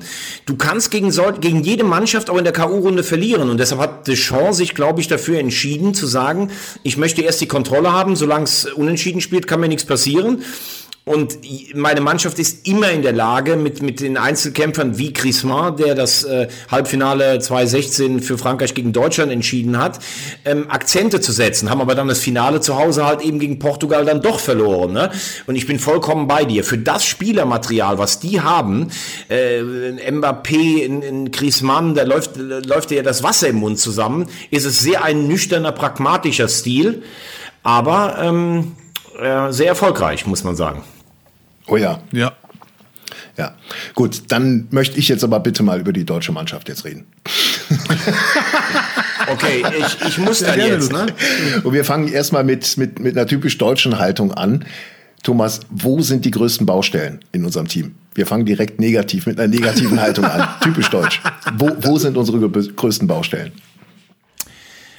Äh, ich würde sagen, auf der rechten Außenbahn, ob wir jetzt, egal ob wir mit Viererkette spielen oder mit, wie gestern mit Dreier, ähm, rechts hast du ähm, Klostermann, der macht das solide. Du kannst es in der Dreierkette auch mit, mit Ginter spielen auf rechts, oder mit, in einer Viererkette, Entschuldigung, kannst du es auch mit Ginter auf rechts spielen. Das wäre dann analog zur WM 2014 mit Hövedes zum Beispiel, der äh, link, äh, links gespielt hat. Ich denke, Kimmich sollte dort spielen auf rechts, denn ähm, Kimmich ist äh, sowohl im Mittelfeld als auch auf der rechten Bahn Weltklasse und du hast aber im, in, im Zentrum hast du genug Spieler mit einem Günduan, mit einem mit einem äh, mit einem Groß, die da spielen können. Ähm, da musst du halt auch den Spieler so ein bisschen davon überzeugen, ne, dass er das macht.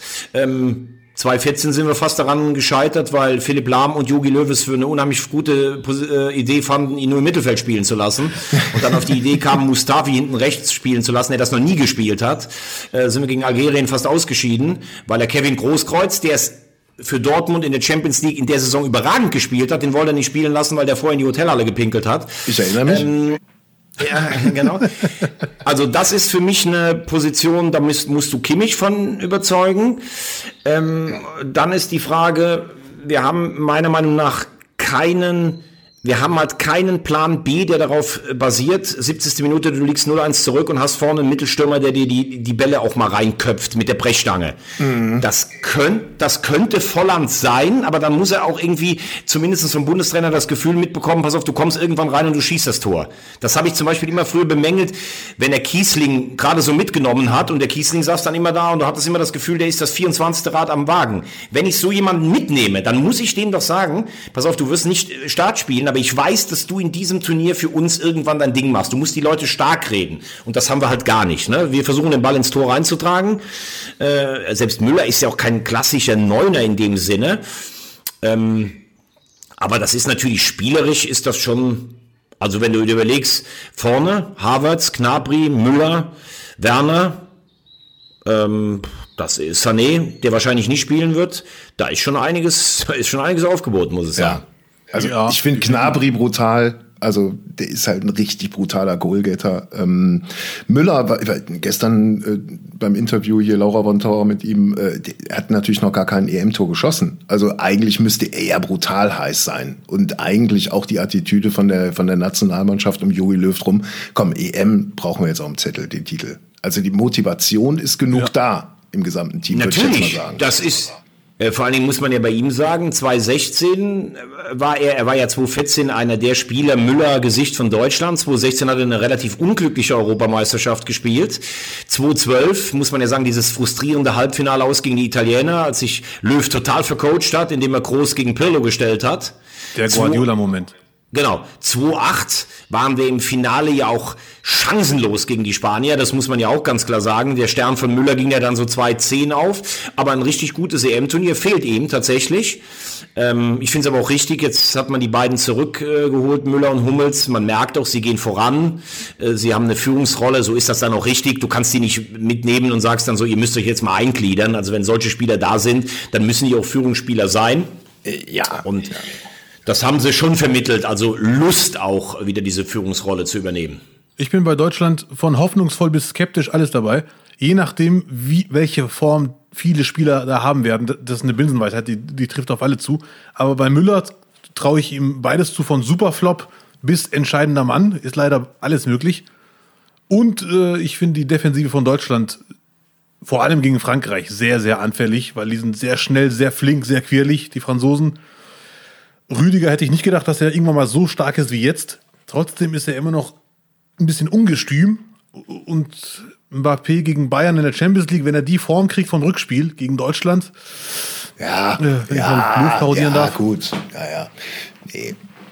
Gegen Frankreich, glaube ich, wird es tatsächlich schwierig, aber ähm, da sind jetzt so viele Einzelspieler, auch die Entwicklung von Rüdiger einfach in England. Äh, ja, Mann. Das ist schon, das ist schon bemerkenswert.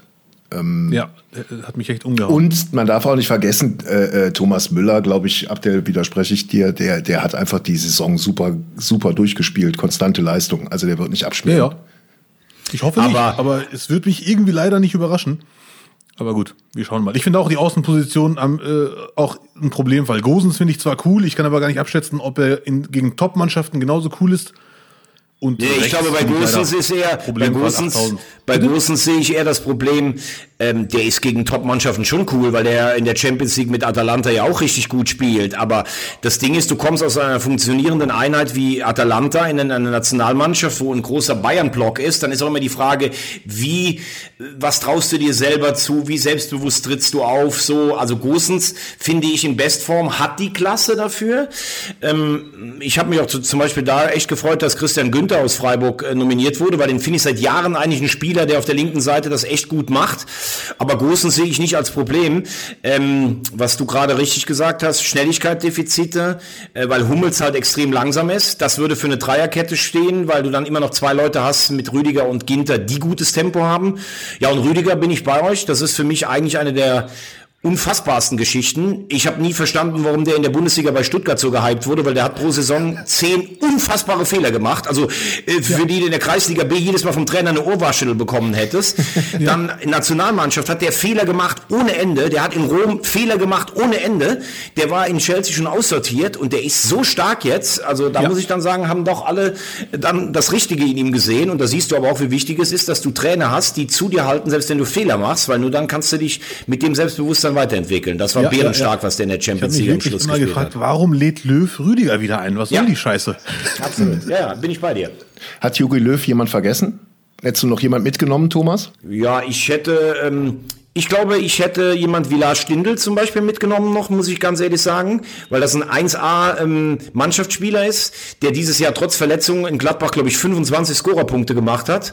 Das hat beim Confed Cup damals richtig gut funktioniert. Also es ist jetzt nicht so, dass ich sage, ähm, äh, ohne Stindl kannst du kein Europameister werden, aber den hätte ich wahrscheinlich noch mitgenommen. Äh, auch eher als ein Musiala. Also Musiala finde ich, das ist irgendwie so eine, naja gut, der, ja, der ist jetzt irgendwie, den haben wir jetzt eingedeutscht und jetzt muss der auch dabei sein. Äh, Florian Wirz, äh, finde ich, hat äh, gezeigt bei der U21, dass er ein Mann für besondere Momente ist. Ich finde es halt einfach schade, dass Marco Reus nicht dabei ist, weil mhm. ich finde, er hat eine unfassbar starke äh, ja, letzte, letzte Saison Drittel gespielt. Muss aber auch sagen, ich habe mich da mal umgehört in Dortmund, da ist auch nichts vorgeschoben. Es ist wirklich so, der hatte sich im letzten Februar diese schwere Verletzung zugezogen. Der hat ein halbes Jahr Reha-Training gemacht, der ist dann in die Corona-Saison eingestiegen und der der hat gesagt, ich war zwar jetzt am Ende auf dem höchsten Niveau, aber nochmal das vier Wochen zu halten mit einem knochenharten Trainingslager, das traue ich meinem Körper einfach nicht zu. Ich glaube, dazu ist es dann auch so, Löw hätte ihn mitgenommen, aber Löw ist jetzt auch kein totaler Reus-Fan, weil er eben die Nichtstabilität des Körpers manchmal sieht. Ich glaube, Hansi Flick ist zum Beispiel ein Fan von Reus und ich könnte mir vorstellen, wenn Reus jetzt eine Sommerpause hat, bei der WM ist er 32, dass das sogar nochmal was gibt, aber in der Form, die Reus hatte am Ende, finde ich, hätte er absolut den Unterschied ausmachen können. Ja, und das finde ich schade, dass er nicht dabei ist. Ja. Äh, was, was ich oft gehört habe nach der Nominierung, da haben sehr viele Fans im Netz nach Baku geschrien. Der ja. Spieler rechts. Richtig. Haben, das war quasi der Name, auf den sich alle geeinigt haben, dass der ja. eigentlich fehlt. Bin ich auch, äh, kann ich nachvollziehen, wenn wir rechts, äh, habe ich ja gerade gesagt, bisschen Problemzone und der spielt echt richtig gut. Äh, den hätte man auf jeden Fall mitnehmen können, absolut. Ja. Und eine Frage, die ich mir stelle unbedingt, ich bin nicht der größte Kimmich-Fan, obwohl er sehr sympathisch ist. Ähm, aber ich frage mich wirklich, ob wenn ich kurz mal reingrätschen darf, in, in, wenn ich kurz reingrätschen darf, Abdel. Ähm, du bist kein Kimmich-Fan. Ich glaube, es gibt niemanden, den du mehr hast, wenn er jubelt, als Kimmich. wenn er jubelt, ja. Ich finde dieses äh, gespielte Jubeln finde ich leider sehr tragisch. Das ist kein Hass, aber ich denke mir, alle anderen um dich herum lächeln. Mach doch mal den Mund zu und tu nicht so, als wärst du gerade im Kampf gegen einen Bären. Ja. Aber ich finde ihn auch Weltklasse. Ich frage mich aber, ob er es schaffen wird, gegen Frankreich, Portugal und alle anderen Teams, die noch kommen, auch schafft, diese Weltklasse abzurufen. Gegen Paris zum Beispiel Champions League war ich leider ein bisschen enttäuscht. Ja, aber du musst natürlich auch sagen, letztes Jahr, wie sie das Ding gewonnen haben, ähm, da hat er natürlich schon seine Leistungen gebracht. Also das ist schon jemand, der hat, der geht voran, der hat für seine junge Jahre eine große Klappe, aber der liefert meistens auch ab. Also äh, ja, ja, ich bin jetzt auch kein, ich bin jetzt auch kein Kimmich-Fan vom Habitus auf dem Spielfeld, aber ähm, ich glaube schon, dass gerade auch die Position auf rechts äh, seine Position sein könnte. Mir fehlt einfach ein Spieler, der das Siegergehen des weißen Balletts da reinträgt. Jan Thielmann du. oder Raphael Zichos zum Beispiel. Egal wie es läuft, lieber Thomas, ich bin ja schon mit Ötschern Europameister geworden dieses Jahr. Ja, ja, ist klar, genau. Also, der ja vom FC weggeschickt wird. Ja, Definitiv. Also das unterschreibe ich, habe ich auch mit Lutz vor ein paar Tagen darüber telefoniert. Wenn man wie Kimmich jede Kamera nutzt, um mal auf den Tisch zu hauen, Klartext zu reden, dann muss man auch liefern und das macht er ja eindeutig. Der liefert ja wirklich ohne jeden Zweifel. Bin sehr neugierig, ob er das auch gegen Frankreich schafft. Dann werde ich vielleicht sogar Kimmich-Fan.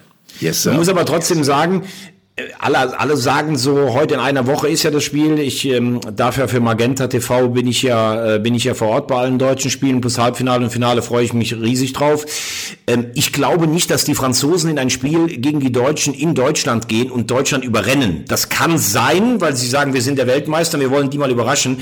Ich glaube eher, das ist so ein Spiel, was am Ende unentschieden ausgeht. Denn die Franzosen haben schon auch Respekt vor den Deutschen. Also dieses alles so, oh die Franzosen, ja, die Franzosen sind wahrscheinlich der Topfavorit, aber Frankreich fährt auch nicht nach Deutschland bei einem Spiel, äh, wo Deutschland der Gastgeber mit 14.000 ist und sagt, so, jetzt schießen wir die Deutschen mal richtig ab. Die denken vielleicht auch, Punkt gegen Deutschland ist auch okay. Also, Thomas? Ja? Da muss ich dir natürlich recht geben. Allein schon wegen der WM, wie die da gespielt haben. Da ist ja nichts mit acht Stürmer und wir sind die Besten. Aber ich finde gerade deswegen, diese abwartende Haltung macht sie noch gefährlicher. Weil Klar. wenn die einmal kontern, ich äh, muss schon wieder Paris erwähnen, obwohl das nicht Frankreich ist, die Nationalmannschaft, aber wie oft die mit dem Tempo krass kontern. Ich bin gespannt, ob, also wenn es Löw schafft, äh, die Mannschaft einzustellen und zu sagen, lasst euch bloß nicht überlaufen, dann haben wir die im Griff, könnte das echt hinhauen. Aber ich finde diese taktische Meisterleistung von Deschamps macht Frankreich noch gefährlicher. Also wenn sie wirklich sagen würden, wir haben geile offensive Mannschaft, wir hauen die Deutschen weg, dann wäre es eher kontraproduktiv. Didier Deschamps könnte ja der erste übrigens sein, der als Spieler und als Trainer sowohl Welt- als auch Kontinentalmeister wird. Ähm, oh. Er ist ja jetzt schon mit Zagallo und äh, Franz Beckenbauer der Einzige, der das als Weltmeister geschafft hat. Ähm, aber er war ja als als Spieler mit der großen Equipe Tricolor Europameister und äh, Weltmeister. Das hat Beckenbauer auch geschafft, aber Beckenbauer ist dann in Anführungszeichen nur Weltmeister als Trainer geworden. Und Deschamps könnte dann der Erste sein, der jetzt als Trainer auch Welt- und Kontinentalmeister wird. Wir drücken ihm die Daumen oder eher nicht? Doch, auf jeden Fall. Guter Och, Mann. Ich bin jetzt, ich, ich habe ich hab keine, weder eine Sympathie noch eine Antipathie. Deschamps hat es geschafft, dass ich Frankreich so über mich ergehen lasse und äh, keine großen Aktien da drin habe, muss ich sagen. Okay, wir kommen noch mal zu einer Zuhörerfrage und zwar von einem sehr jungen Zuhörer, wo ich mich wirklich drüber freue und es ist äh, Chris06 und er hat die Frage an den Sportjournalisten, so hat er es mir geschrieben. Wie ist deine erste Elf für das Spiel gegen Frankreich? Die Aufstellung. Ja, neuer, klar. Dann äh, hinten würde ich tatsächlich in dem Falle, weil wir auch gesagt haben, dass es um Tempo geht, würde ich, glaube ich, mit drei Innenverteidigern spielen. Rüdiger, Hummels, Ginter. Äh, rechts Kimmich. Ich denke, dass du dann links Gosens aufstellst, weil das ja jetzt auch so ein bisschen eintrainiert wurde. Dann haben wir sechs Spieler, glaube ich, bisher. Ne? Ähm, ich denke, du musst Gündogan auch aufstellen, weil Gündogan hat äh, in, in der Liga so unfassbar gut gespielt. Äh, wenn du ihn jetzt wieder draußen lässt in so einem wichtigen Spiel, dann kommt der schon schlecht ins Turnier rein. Ja, also dem musst, dem musst du jetzt auch vertrauen. Dann sind wir bei sieben.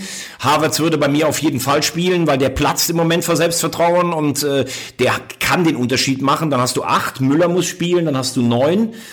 Ähm, ich, de ich denke, obwohl ich grundsätzlich mir die Frage stelle, ob das noch so zeitgemäß ist, und das soll jetzt keine Kritik sein, weil er einer der besten deutschen Fußballer aller Zeiten ist, aber Toni Kroos ist natürlich schon jemand, der ein Spiel also wie soll ich sagen, der macht schnell maximal mit einem schnellen Pass, aber er, er, ist ja selber nicht der schnellste und er ist halt der Spieler, der diese 5 Meter Pässe und 6 Meter Pässe und sowas ist unheimlich wichtig für eine Statik, auch wie, wie der den Ball verarbeitet, gar keine Frage. Und wenn du groß dabei hast, dann lässt du ihn auch spielen, aber ich habe mir schon oft die Frage gestellt, wenn du Kedira und Hummels und Boateng und Müller alle mal aussortiert hattest, warum hat er das mit Groß nicht gemacht? Das war meine Frage damals. Also sind wir bei, haben wir jetzt äh, 10 und Gnabry spielt spielt eh immer und ist auch ein wahnsinnig guter Scorer. Also damit haben wir elf. Okay. Sehr bei Groß stelle ich mir die Frage, ich finde ihn äh, auch sehr stark. Auf der einen Seite denke ich mir, das Spiel langsam machen kann gegen Frankreich gut sein, damit die nicht in Euphorie verfallen und komplett ausrasten. Auf der anderen Seite stelle ich mir die Frage, kann Groß gegen Kanté in der jetzigen Form irgendwie bestehen? Und Pogba, das sind ja zwei richtige Brecher. Puh, äh, ja gut, und Goretzka wird wahrscheinlich fehlen. Goretzka wird fehlen, das, das ist natürlich ein eine Alternative. als Gegengewicht, aber ich genau. finde das defensive Mittelfeld von Frankreich ist einfach krass. Rabiot auch noch, ja. je nachdem wer spielt, Kanté spielt sowieso. Kanté ist äh, im Moment eigentlich, äh, also das ist auf der Position der beste Spieler auf der ganzen Welt. Das mhm. ist Wahnsinn. Ja, ne? ja, ja. Und äh, da, also wenn die sich vornehmen, den Rasen umzupflügen, dann machen die Aber das Abdel, das ist ja auch genau dann die Frage, ne? Ähm, machst du es jetzt so, wie wir es gesagt haben, dann wirst du äh, dein, dann wirst du eigentlich die Defensive stärken mit einer Dreierkette und zwei im zentralen Mittelfeld gegen eine Mannschaft, die unheimlich stark im zentralen Mittelfeld ist. Oder sagst du es anders? Ne, wir spielen mit Viererkette und versuchen mit einer offensiven Ausrichtung das starke Herzstück der Franzosen mit Pogba und mit mit Kanté selber zu beschäftigen das wäre die andere Alternative. Ne? Dann ähm, müsstest du die Frage stellen, dann würdest du wahrscheinlich mit Rüdiger und Hummels hinten in der Innenverteidigung spielen, Großens links und dann spielt dann Kimmich hinten rechts oder spielt Ginter hinten rechts und machst du dann Kimmich auf der klassischen 6 und vielleicht Günduan auf der 10 und auf der 8 groß. Das wäre auch eine, eine, eine Alternative. Ne? Die Frage ist, was nehmen sich beide vor? Wie spielt Frankreich? Will Frankreich direkt ein Statement setzen oder sagen die erstmal, wir gucken uns das mal an, was die Deutschen uns anbieten? Ja, ja, ja. Aber Kanté gegen Kimmich wäre schon ein geiles Duell. Definitiv. Yes, Sir. So, jetzt wollen wir noch mal ein bisschen mit Thomas über seinen Beruf sprechen und äh, wir haben auch einige Fragen bekommen von Leuten, die gerne Sportjournalist werden möchten. Thomas, du bist jetzt bei der EM, hast du eben schon gesagt, äh, für Magenta TV unterwegs. Ja. Was, äh, was genau wird deine Aufgabe sein und wie sieht euer Team aus und warum sollen wir Thomas Wagner begleiten und nicht in den öffentlich-rechtlichen die Spiele gucken. Ja gut, äh, viele werden sicherlich äh, mit den öffentlich-rechtlichen und die Kollegen machen ja auch einen guten Job, also äh, gar kein Bashing hier, aber ich glaube schon, ähm, wir haben äh, wir haben natürlich ähm, Johannes Bekerner, bei dem ich ein Praktikum damals äh, 93 in Hamburg machen durfte bei Sat 1. Der ist unser Hauptenker im Studio ähm, mit dem Kollegen Sascha ähm, Bandermann und wir haben dann im, im Studio, wie ich finde, echt äh, coole Experten, also Michael Ballack und Freddy Bobic finde ich echt gut. Und meine Wenigkeit, ich bin als äh, Stadionenker, Stadionmoderator mit der deutschen Mannschaft unterwegs, mache die Schalten aus dem Stadion, mache die Interviews äh, vor und nach dem Spiel. Ähm, Super. Plus Halbfinale und Finale in London. Und äh, ja, wir haben, wir haben ein paar gute Tools, wir haben verschiedene Spielmöglichkeiten, weil Magenta ja auch verschiedene Streams hat. Äh, du hast ein eigenes Taktikfeed und äh, du kannst dich in, in verschiedene Sachen auch reinwählen. Ähm, ich finde auch insgesamt, dass wir bei Magenta Sport äh, insgesamt ein sehr junges und cooles Team haben und noch ein paar neue Stimmen. Ähm, also es lohnt sich sicher auf jeden Fall und es ist meiner Meinung nach preislich auch wirklich ähm, sehr, sehr lukrativ, das mal so ein Magenta TV-Abo abzuschließen. Ja. Ja gut, hätten wir den Werbeblock auch durchgeboxt? Genau. es gibt jetzt 15% mehr für mich, gut. Also was mich interessieren würde, wann hast du zum ersten Mal in deinem Leben dir gedacht, diese Berufsschiene, die wir jetzt, das wäre doch was. Also das ist ja nicht eine Ausbildung zum Bankkaufmann. Ja. Ähm, tatsächlich, ich habe, ähm, der Lutz kennt die Geschichte, ich habe ähm, in der äh, B- und in der A-Jugend habe ich äh, Rheinland-Auswahl gespielt, also Fußballverband Rheinland. Äh, bin auch Rheinland-Meister geworden mit der Spielvereinigung Andernach. Habe dann um die deutsche A-Jugendmeisterschaft, äh, um den A-Jugend-Pokal, weil wir auch noch äh, Pokalsieger waren, habe ich ähm, gegen die Kickers und Freddy Bobic gespielt. Und ich wollte eigentlich, so. ganz ehrlich, ich wollte eigentlich, mein Ziel war natürlich Profi zu werden. Hab äh, 150 Spiele in der vierten Liga. Man muss aber sagen, ich war so ein richtig schöner Klopper, Marke Karl-Heinz Förster, Dietmar Jakobs. Äh, ist, also vielleicht dritte Liga, aber mehr hat es einfach nicht gereicht. Ich wollte aber immer ins Stadion und dann gab es nur noch die eine Möglichkeit, äh, Sportjournalist. Ne? Rollstuhl und, ähm, oder äh, Sportreporter. Wir hatten Abi-Treffen, äh, leider auch, das ist ja auch schon mit einer hohen Zahl und da haben die ganzen, ganzen Jungs und Mädels gesagt, und da steht auch echt in der Abi-Zeitung, ich wollte immer Sportreporter werden und ähm, ja, war dann noch bei der Bundeswehr, Radio Andernach, die äh, Kollegen, die auf dem Schiff waren, die konntest du dann grüßen mit einem Lied, Junge komm bald wieder von Freddy Quinn und ich war da der Moderator und plötzlich war ich äh, Journalist, äh, habe eine Ausbildung bei der Bundeswehr bekommen und dann war ich plötzlich Sportjournalist. Und ein interessantes Ding vielleicht noch, Äh, die haben beim DSF damals gesagt, du bist motiviert, du hast Ideen, du passt ins Team. Ähm, aber eins wirst du nie machen. Du wirst keinen einzigen Satz im deutschen Fernsehen sprechen, denn dein Dialekt, das ist ja Wahnsinn. Man versteht ja gar nichts. Und dann habe ich immer. Nicht nur der Dialekt. Habe ich bei Laola, ich weiß nicht, ob ihr das noch kennt. Das war früher eine Sendung bei Sport 1 oder DSF. Extremadura haben wir immer besucht und sowas. Und da durfte ich mal die Overvoice vom dicken Jesus Relichil machen. Das war der Präsident von Atletico Madrid, dem ähm, zur Saisonauftakt die ganze Mannschaft immer auf ein schwimmendes Bordell eingeladen hat. Und der lag dann irgendwo in so einem, in so einem Whirlpool drin und ich durfte die Over Overvoice machen, was ja eigentlich viel schwieriger ist, als was Normales zu vertonen. Hallöchen. Und ich habe gedacht, äh, plus die spanische Tabelle Tabelle. Ich habe gedacht, ich bin der Allergrößte, weil ich die spanische Tabelle ähm, vertonen darf. Und der Satz, den ich lernen musste, weil wir ja kein CH sprechen können als Südrheinländer, war immer, ich möchte gern eine tschechisch-österreichische Geschichte erzählen. Und da hatte ich dann Muskelkater in der Zunge. So hat's angefangen. Ja. Aber ich habe es verstanden. Du hast es drauf ja. mittlerweile. die CH-Schwäche bei, bei, bei Rheinland-Pfälzer, vor allem bei Koblenz, bei Schengelchen, äh, ist wirklich extrem. Und es gibt eigentlich nichts, wo ich mich mehr drüber freue, als irgendwelche Sätze, die Thomas dann mit CH irgendwie dann performen muss. Wirklich brutal und ein wenig Mitleid hatte ich auch, als dann Hashtag einfach aufkam. Und Thomas wieder ein neues Wort hatte, was er lernen musste. Absolut. Vor allen Dingen, weil mein Freund Rupp immer sagt, wenn ich das erste Mal ein neues Wort höre, dann sage ich es immer falsch. Äh, zum Beispiel waren wir auf Mallorca mit der Fußballmannschaft und ich habe gesagt, äh, hat einer den Gum äh, hat einer den Punkt Punkt Punkt gesehen? Der lag heute Morgen besoffen im Rodontron und die alle, das heißt nicht Rodontron. Und dann habe ich irgendwie beschrieben, dass mir eine Frau sehr gut am Abend vorher gefallen hat und meinte, habt ihr die in ihrem Siffonkleid gesehen? Also das ist einfach nur, einfach nur schwerst peinlich immer nur. So, und das soll natürlich äh, tatsächlich eine Motivation sein, dass man, dass man da einfach an sich arbeiten kann und dann so ein großer Sportjournalist wie Thomas Wagner wird. Das meine ich wirklich ohne jedwede Ironie. Ja, ja, ich habe ja vor Jahren mal ein Interview von dir gelesen und da habe ich sofort gemerkt, das ist keine Floskelschleuder. Das ist äh, geil. Ähm, und das führt, führt mich direkt zu einer wichtigen Frage von einem Fan. Torben heißt der. Ich lese vor, die Frage kam gerade schon zum Ausdruck gerade. Oft sehe ich Experten im TV, die halt einfach die Spielszenen nacherzählen. Das kann ich auch. Woran erkennt man einen guten Fußballexperten? Oh, sehr gute Frage. Äh, sehr gute Frage. Ähm, eins möchte ich aber mal zuvor sagen, auch um die Kollegen mal in Schutz zu nehmen, die immer kritisiert werden und so. Es gibt ja auch ein paar Leute, auf die man sich einschießt. Eins kann ich dir sagen, ähm, was ich in all den Jahren gelernt habe. Es gibt ganz viele, die sagen, oh, ich kann mich auch mal von der Kamera stellen und mal was sagen. Sobald die Kamera an ist, sind die Leute so klein mit Hut und haben Puls bis zum Anschlag. Weil das ist halt immer noch, äh, auch wenn Fernsehen natürlich sich geändert hat, ins Fernsehen eine Kamera reinzusprechen oder auch nur zu kommentieren, das ist nicht so einfach, wie alle immer tun. Ne? Zu oh. der anderen Frage, ja, nur etwas nacherzählen, da hast du recht, oder das äh, beschreiben, was ich sehe, das äh, ist dann eher Radiostil. Wobei Radio ist für mich eigentlich die ganz hohe Kunst, äh, wo vieles draus entsteht.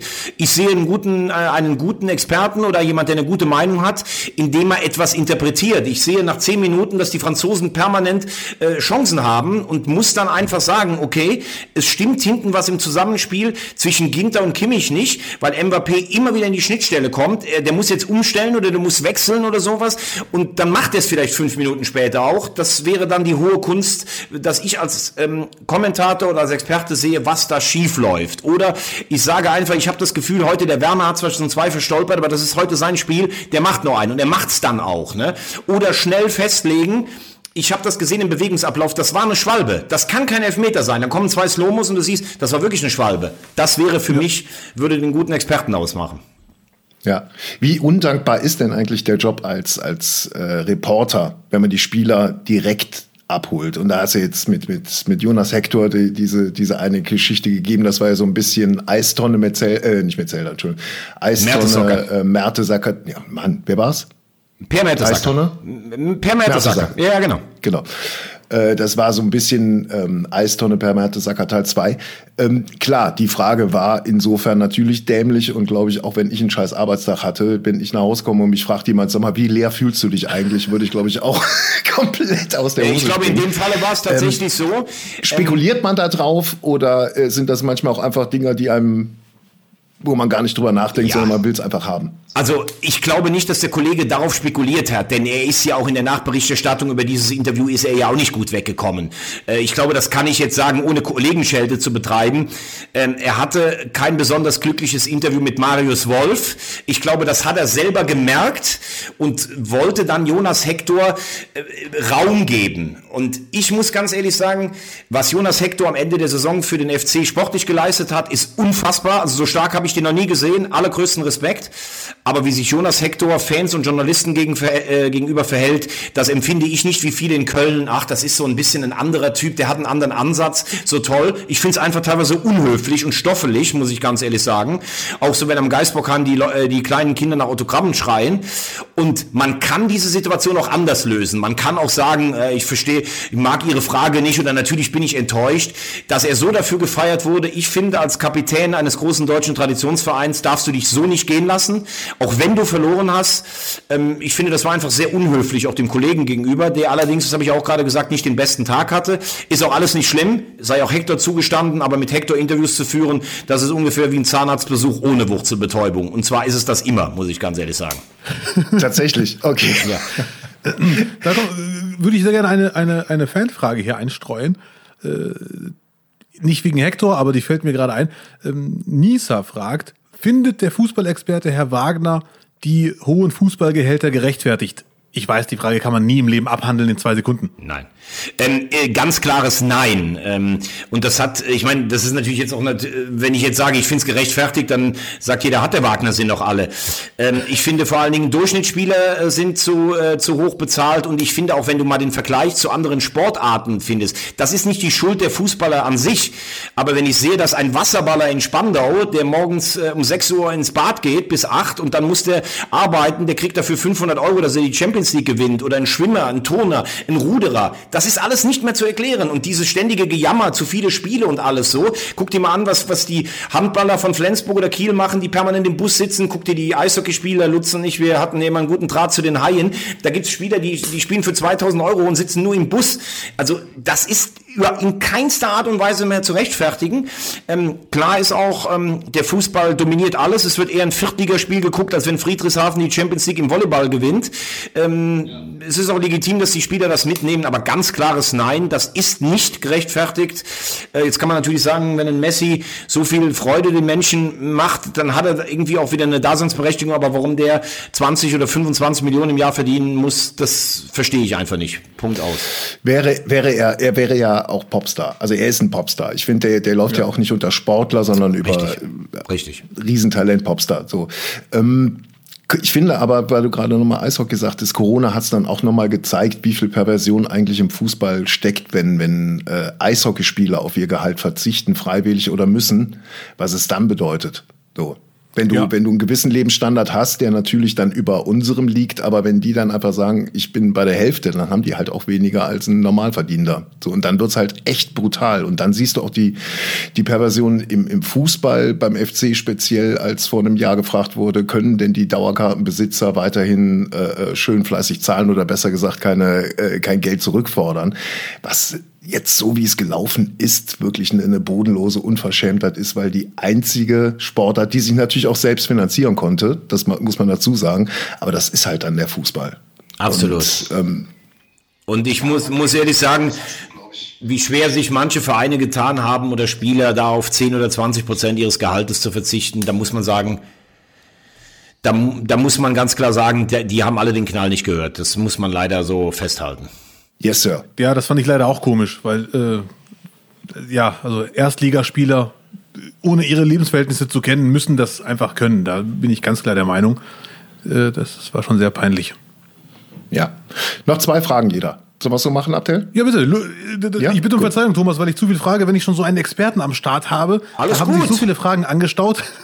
Ja, alles gut. Äh, aber, aber Abdel, du solltest dein Licht nicht unter den Scheffel stellen. Du hast sehr viel Ahnung vom Fußball. Das habe ich damals gesehen. Ja, ja das, das, war, das war mein, Thomas, das war mein erster Gedanke, als es hieß, dass, äh, dass eure Sendung jetzt ähm, bei RTL nicht mehr kommt, mit Laura von Torra auf Nitro. Ja. ja. Ich habe gedacht, mein Gott, ey, wenn, wenn Laura von Torra jetzt geht, warum nicht mal Moslem? Warum nicht Abdel? absolut, absolut. Also ähm, im, im Ramadan würde ich dann sogar mit ihm aus Solidarität mitfasten, aber das liegt ja nicht an Laura, das liegt ja nicht an Laura, sondern es liegt ja daran, dass es dieses Recht nicht mehr gibt montagsabends, weil es kein Montagsspiel mehr gibt. Ah ja, okay. Schade. Gut, ich habe noch, äh, ich mache jetzt noch eine, die ist, glaube ich, äh, sehr wichtig.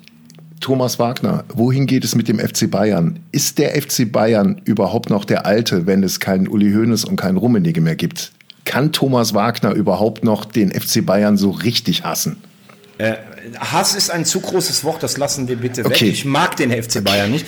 Nein, ja, ähm, ja ich, äh, also was man natürlich, es gibt zwei Seiten, die man da einfach ähm, benennen muss. A ist das natürlich, was Uli Hoeneß, und es ist Uli Hoeneß äh, Werk, was er mit dem FC Bayern geschaffen hat, äh, kann man eigentlich nur ähm, in einer gewissen Art und Weise ihm großen Respekt zollen, weil es natürlich Wahnsinn ist, was er für ein Imperium aus einem hochverschuldeten Verein 78 geschaffen hat.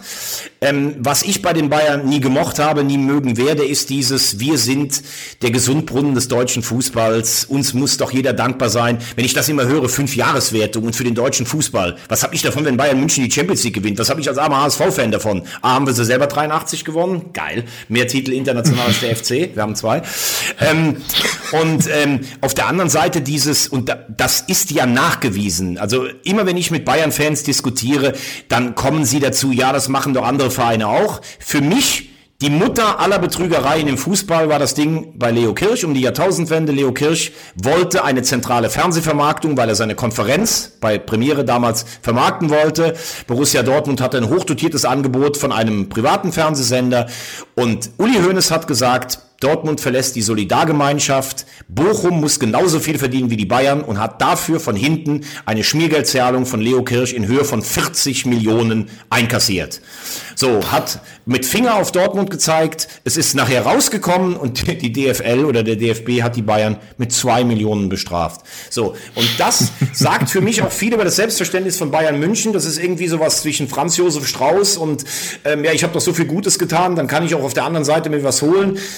Ich habe auch bei Uli Hoeneß nicht das Gefühl, dass seine Bestrafung jetzt dazu geführt hat, dass er so ein bisschen ruhiger geworden ist damals. Ähm, sondern Überhaupt nicht, der wollte sich die Schlüssel vom DFB-Büro geben lassen. Der wollte doch schon, der wollte jetzt auch noch DFB-Präsident werden. Ja, trotzdem ist natürlich das, was die Bayern geschaffen haben, und das haben sie vor allen Dingen in einem geschaffen, sie haben sehr viele verdiente alte Spieler in den Verein integriert. Das muss man ihnen natürlich schon lassen und nachmachen. Ob es dabei bleibt, ich befürchte, da könnte sich jetzt hinsetzen, wer, sie, wer wollte. Die werden die nächsten zehn Jahre nochmal Meister werden. Ich finde es stinklangweilig. Ich finde, es gibt kaum noch was Langweiligeres als die Fußball-Bundesliga. Also ich glaube, ich selbst als Präsident würde es nicht schaffen, den FC Bayern vom Meisterthron zu zu, stoßen, obwohl ich alles in der internen Arbeit machen würde dafür. Ernsthaft, also ohne diese, diese beiden Machtfaktoren, also ich glaube vor allem diese, diese Hierarchie äh, Rummenige Höhnes, ja. wenn die wegbricht, werden die trotzdem die gleiche Leistung bringen. Da kann nicht irgendwas auf einmal Ja, aber das Problem ist ja, in England, wenn Manchester United drei Jahre scheiß äh, Transferphasen hat, dann sind so viele Mannschaften da, dass die noch nicht mal äh, zwei Jahre hintereinander in die Champions League kommen. Dann wird schwierig. Aber dass Bayern München nicht Vierter wird in Deutschland, das geht nicht. Zumal jetzt die Super UEFA ja noch diese vier, äh, diese zwei Wildcards eingebaut hat hat. Also selbst wenn du nicht über die Liga dich qualifizierst, wäre Bayern ja trotzdem immer dabei. Und die, die, das kann keine andere Mannschaft jemals mal wieder aufholen. Und man muss ja auch ehrlich sagen, wenn du mal die Transferpolitik der Bayern guckst, guckst dir doch dieses Jahr an. Vizemeister und erster Herausforderer RB Leipzig. Upamecano, Nagelsmann. Immer das alte Bayern-Ding. Kauf dir was, was weiß, ist in der Bundesliga gut und kannst noch den Konkurrenten schwächen. Guck dir mal die ganzen Talente an. Shinan Kurt, Fiete Ab. Alle, alle platt, alle weg. Entweder sie setzen sich bei Bayern durch, dann hat es sich finanziell gelohnt, oder sie sind für die Konkurrenz weg. Es ist ja auch nicht so, dass die Bayern an einem starken Wettbewerb interessiert sind. Sind sie ja einfach nicht. Und deshalb nächsten zehn Jahre leider Meister Bayern München. Aber Thomas, ganz okay. kurz, äh, ich übertreibe jetzt ein bisschen, aber die Bayern holen sich nicht immer die besten Spieler, denn Upamecano ist nicht im Frankreich-Kader. Aber gut. Upamecano hat auch eine, finde ich, richtig schlechte Saison in Leipzig ja. gespielt mit unfassbar vielen Böcken. Aber das ist so der Rüdiger der Bayern. Ich glaube, Potenzial hat er schon. Ja, hundertprozentig. Ja, ja. Ich fand in die letzten zwei Monate leider auch äh, sehr viel, sehr viele Momente entscheidend äh, gefailt. Aber ja. ich bin auch Upamecano-Fan. Eine Frage habe ich noch, äh, die wurde uns auch geschickt. Hättest du 2006 nach dem Jahr des Sommer, also das Jahr des Sommermärchens, für möglich gehalten, dass die deutsche Nationalmannschaft 2021 so einen schweren Stand bei den Fans hat? Und die Nachfrage, was sind die Gründe dafür? Die schlechten Leistungen, die Hashtags oder der Stress im Präsidium? Die Hashtags. Äh, ich habe mit Lutz ja über 2006 unzählige Diskussionen geführt und habe ja, also die, das ist ja für mich der größte Etikettenschwindel aller Zeiten. Sommermärchen. Also wir hatten eine Vorrundengruppe mit Costa Rica, mit Polen und äh, mit, mit Ecuador. Die hätte ich früher mit dem fünfmachen äh, Medienmeister, dem deutschen Sportfernsehen, mit mir als Kapitän hätten wir da Gruppen, wären wir da Gruppensieger geworden. Dann haben wir die Schweden geschlagen, die, ähm, ja, die einfach keinen guten Jahrgang hatten. Ich war gegen Argentinien im Stadion. Was die Deutschen da gespielt haben, das war so bodenlos schlecht. Also ich glaube, Klose und Podolski haben 18 Minuten gar keinen Ball bekommen. Und dann irgendwie, äh, dann hatte der noch im Stutzen einen Zettel da liegen gegen Italien chancenlos. Das war sowas von über, überzeichnet, weil das Wetter gut war. Franz hat fürs gute Wetter gesorgt. Wir haben die Fähnchen rausgehangen. So. Und dann kam aber eine Entwicklung. Ich war auch im Stadion. Es war aber auch ein geiler Tag. Ja, das, natürlich war es eine geile Atmosphäre. Ja. Und da dann kam irgendwann der Weltmeistertitel. Und irgendwann waren die Leute aber auch satt, glaube ich, von diesem ganzen Vermarktungsdings und sowas. Das wird auch wieder kommen, wenn Deutschland jetzt mal zehn Jahre noch weiter keinen Titel gewinnt, dann kommt das irgendwann auch mal wieder. Aber hier sind halt viele Sachen. Übersättigung durch die Champions League, der DFB gibt kein gutes Bild ab. Die Mannschaft rund um die Mannschaft, das hat auch kein gutes Bild abgegeben. Manche Spieler, die du für abgehoben auch gehalten hast, das ist so ein bisschen der Zeitgeist. Die Leute waren auch insgesamt ein bisschen satt. 2014, da hatte man drauf hingefiebert und dann jetzt mal wieder ein bisschen bisschen Luft holen. Da kommen viele Sachen zusammen, glaube ich. Ja. Yes. Ich bin auch der Meinung, bevor wir zum Schluss kommen, dass die Entscheidung von Löw, dass er jetzt aufhört, amtlich eher ein Push ist für, den, ja. für die EM. Hundertprozentig, weil alle Definitiv. wissen, das Grauen hat ein Ende bald. Es war eine schöne Zeit und jetzt machen wir noch einen goldenen Abschluss. Er, er wirkt auch, ich habe ihn ja gestern Abend dann auch gesehen, man, man begrüßt sich ja kurz, er wirkt ganz anders als noch vor einem halben Jahr. Er wirkt fokussiert, man hat das ja. Gefühl, er ist froh, dass diese Entscheidung gefallen ist, er will sein letztes Turnier genießen und äh, er, er erinnert mich doch an den Löw äh, der Anfangsjahre teilweise und das kann ihm und der Mannschaft nur gut tun. Sehr schön. Yes. Dann komme ich zur letzten Frage, wenn das okay ist. Natürlich. Ähm, auch nochmal von Chris06, unserem jüngsten Zuhörer, wie ich ihn jetzt einfach mal betitel. Hat nichts mit Fußball zu tun, aber er möchte wissen, und es interessiert mich, glaube ich, auch und jeden. Wer, glaubt Thomas Wagner, wird Kanzlerin? Äh, Kanzler wird Armin Laschet, ganz eindeutig. Und das ist auch gut so. So. gut, dass wir die Frage zum Ende gestellt haben. Ja. Habe ich kein Problem mit. Ja. Nee, alles gut. Ja, ja. Alles gut. Abdel, hast du noch was?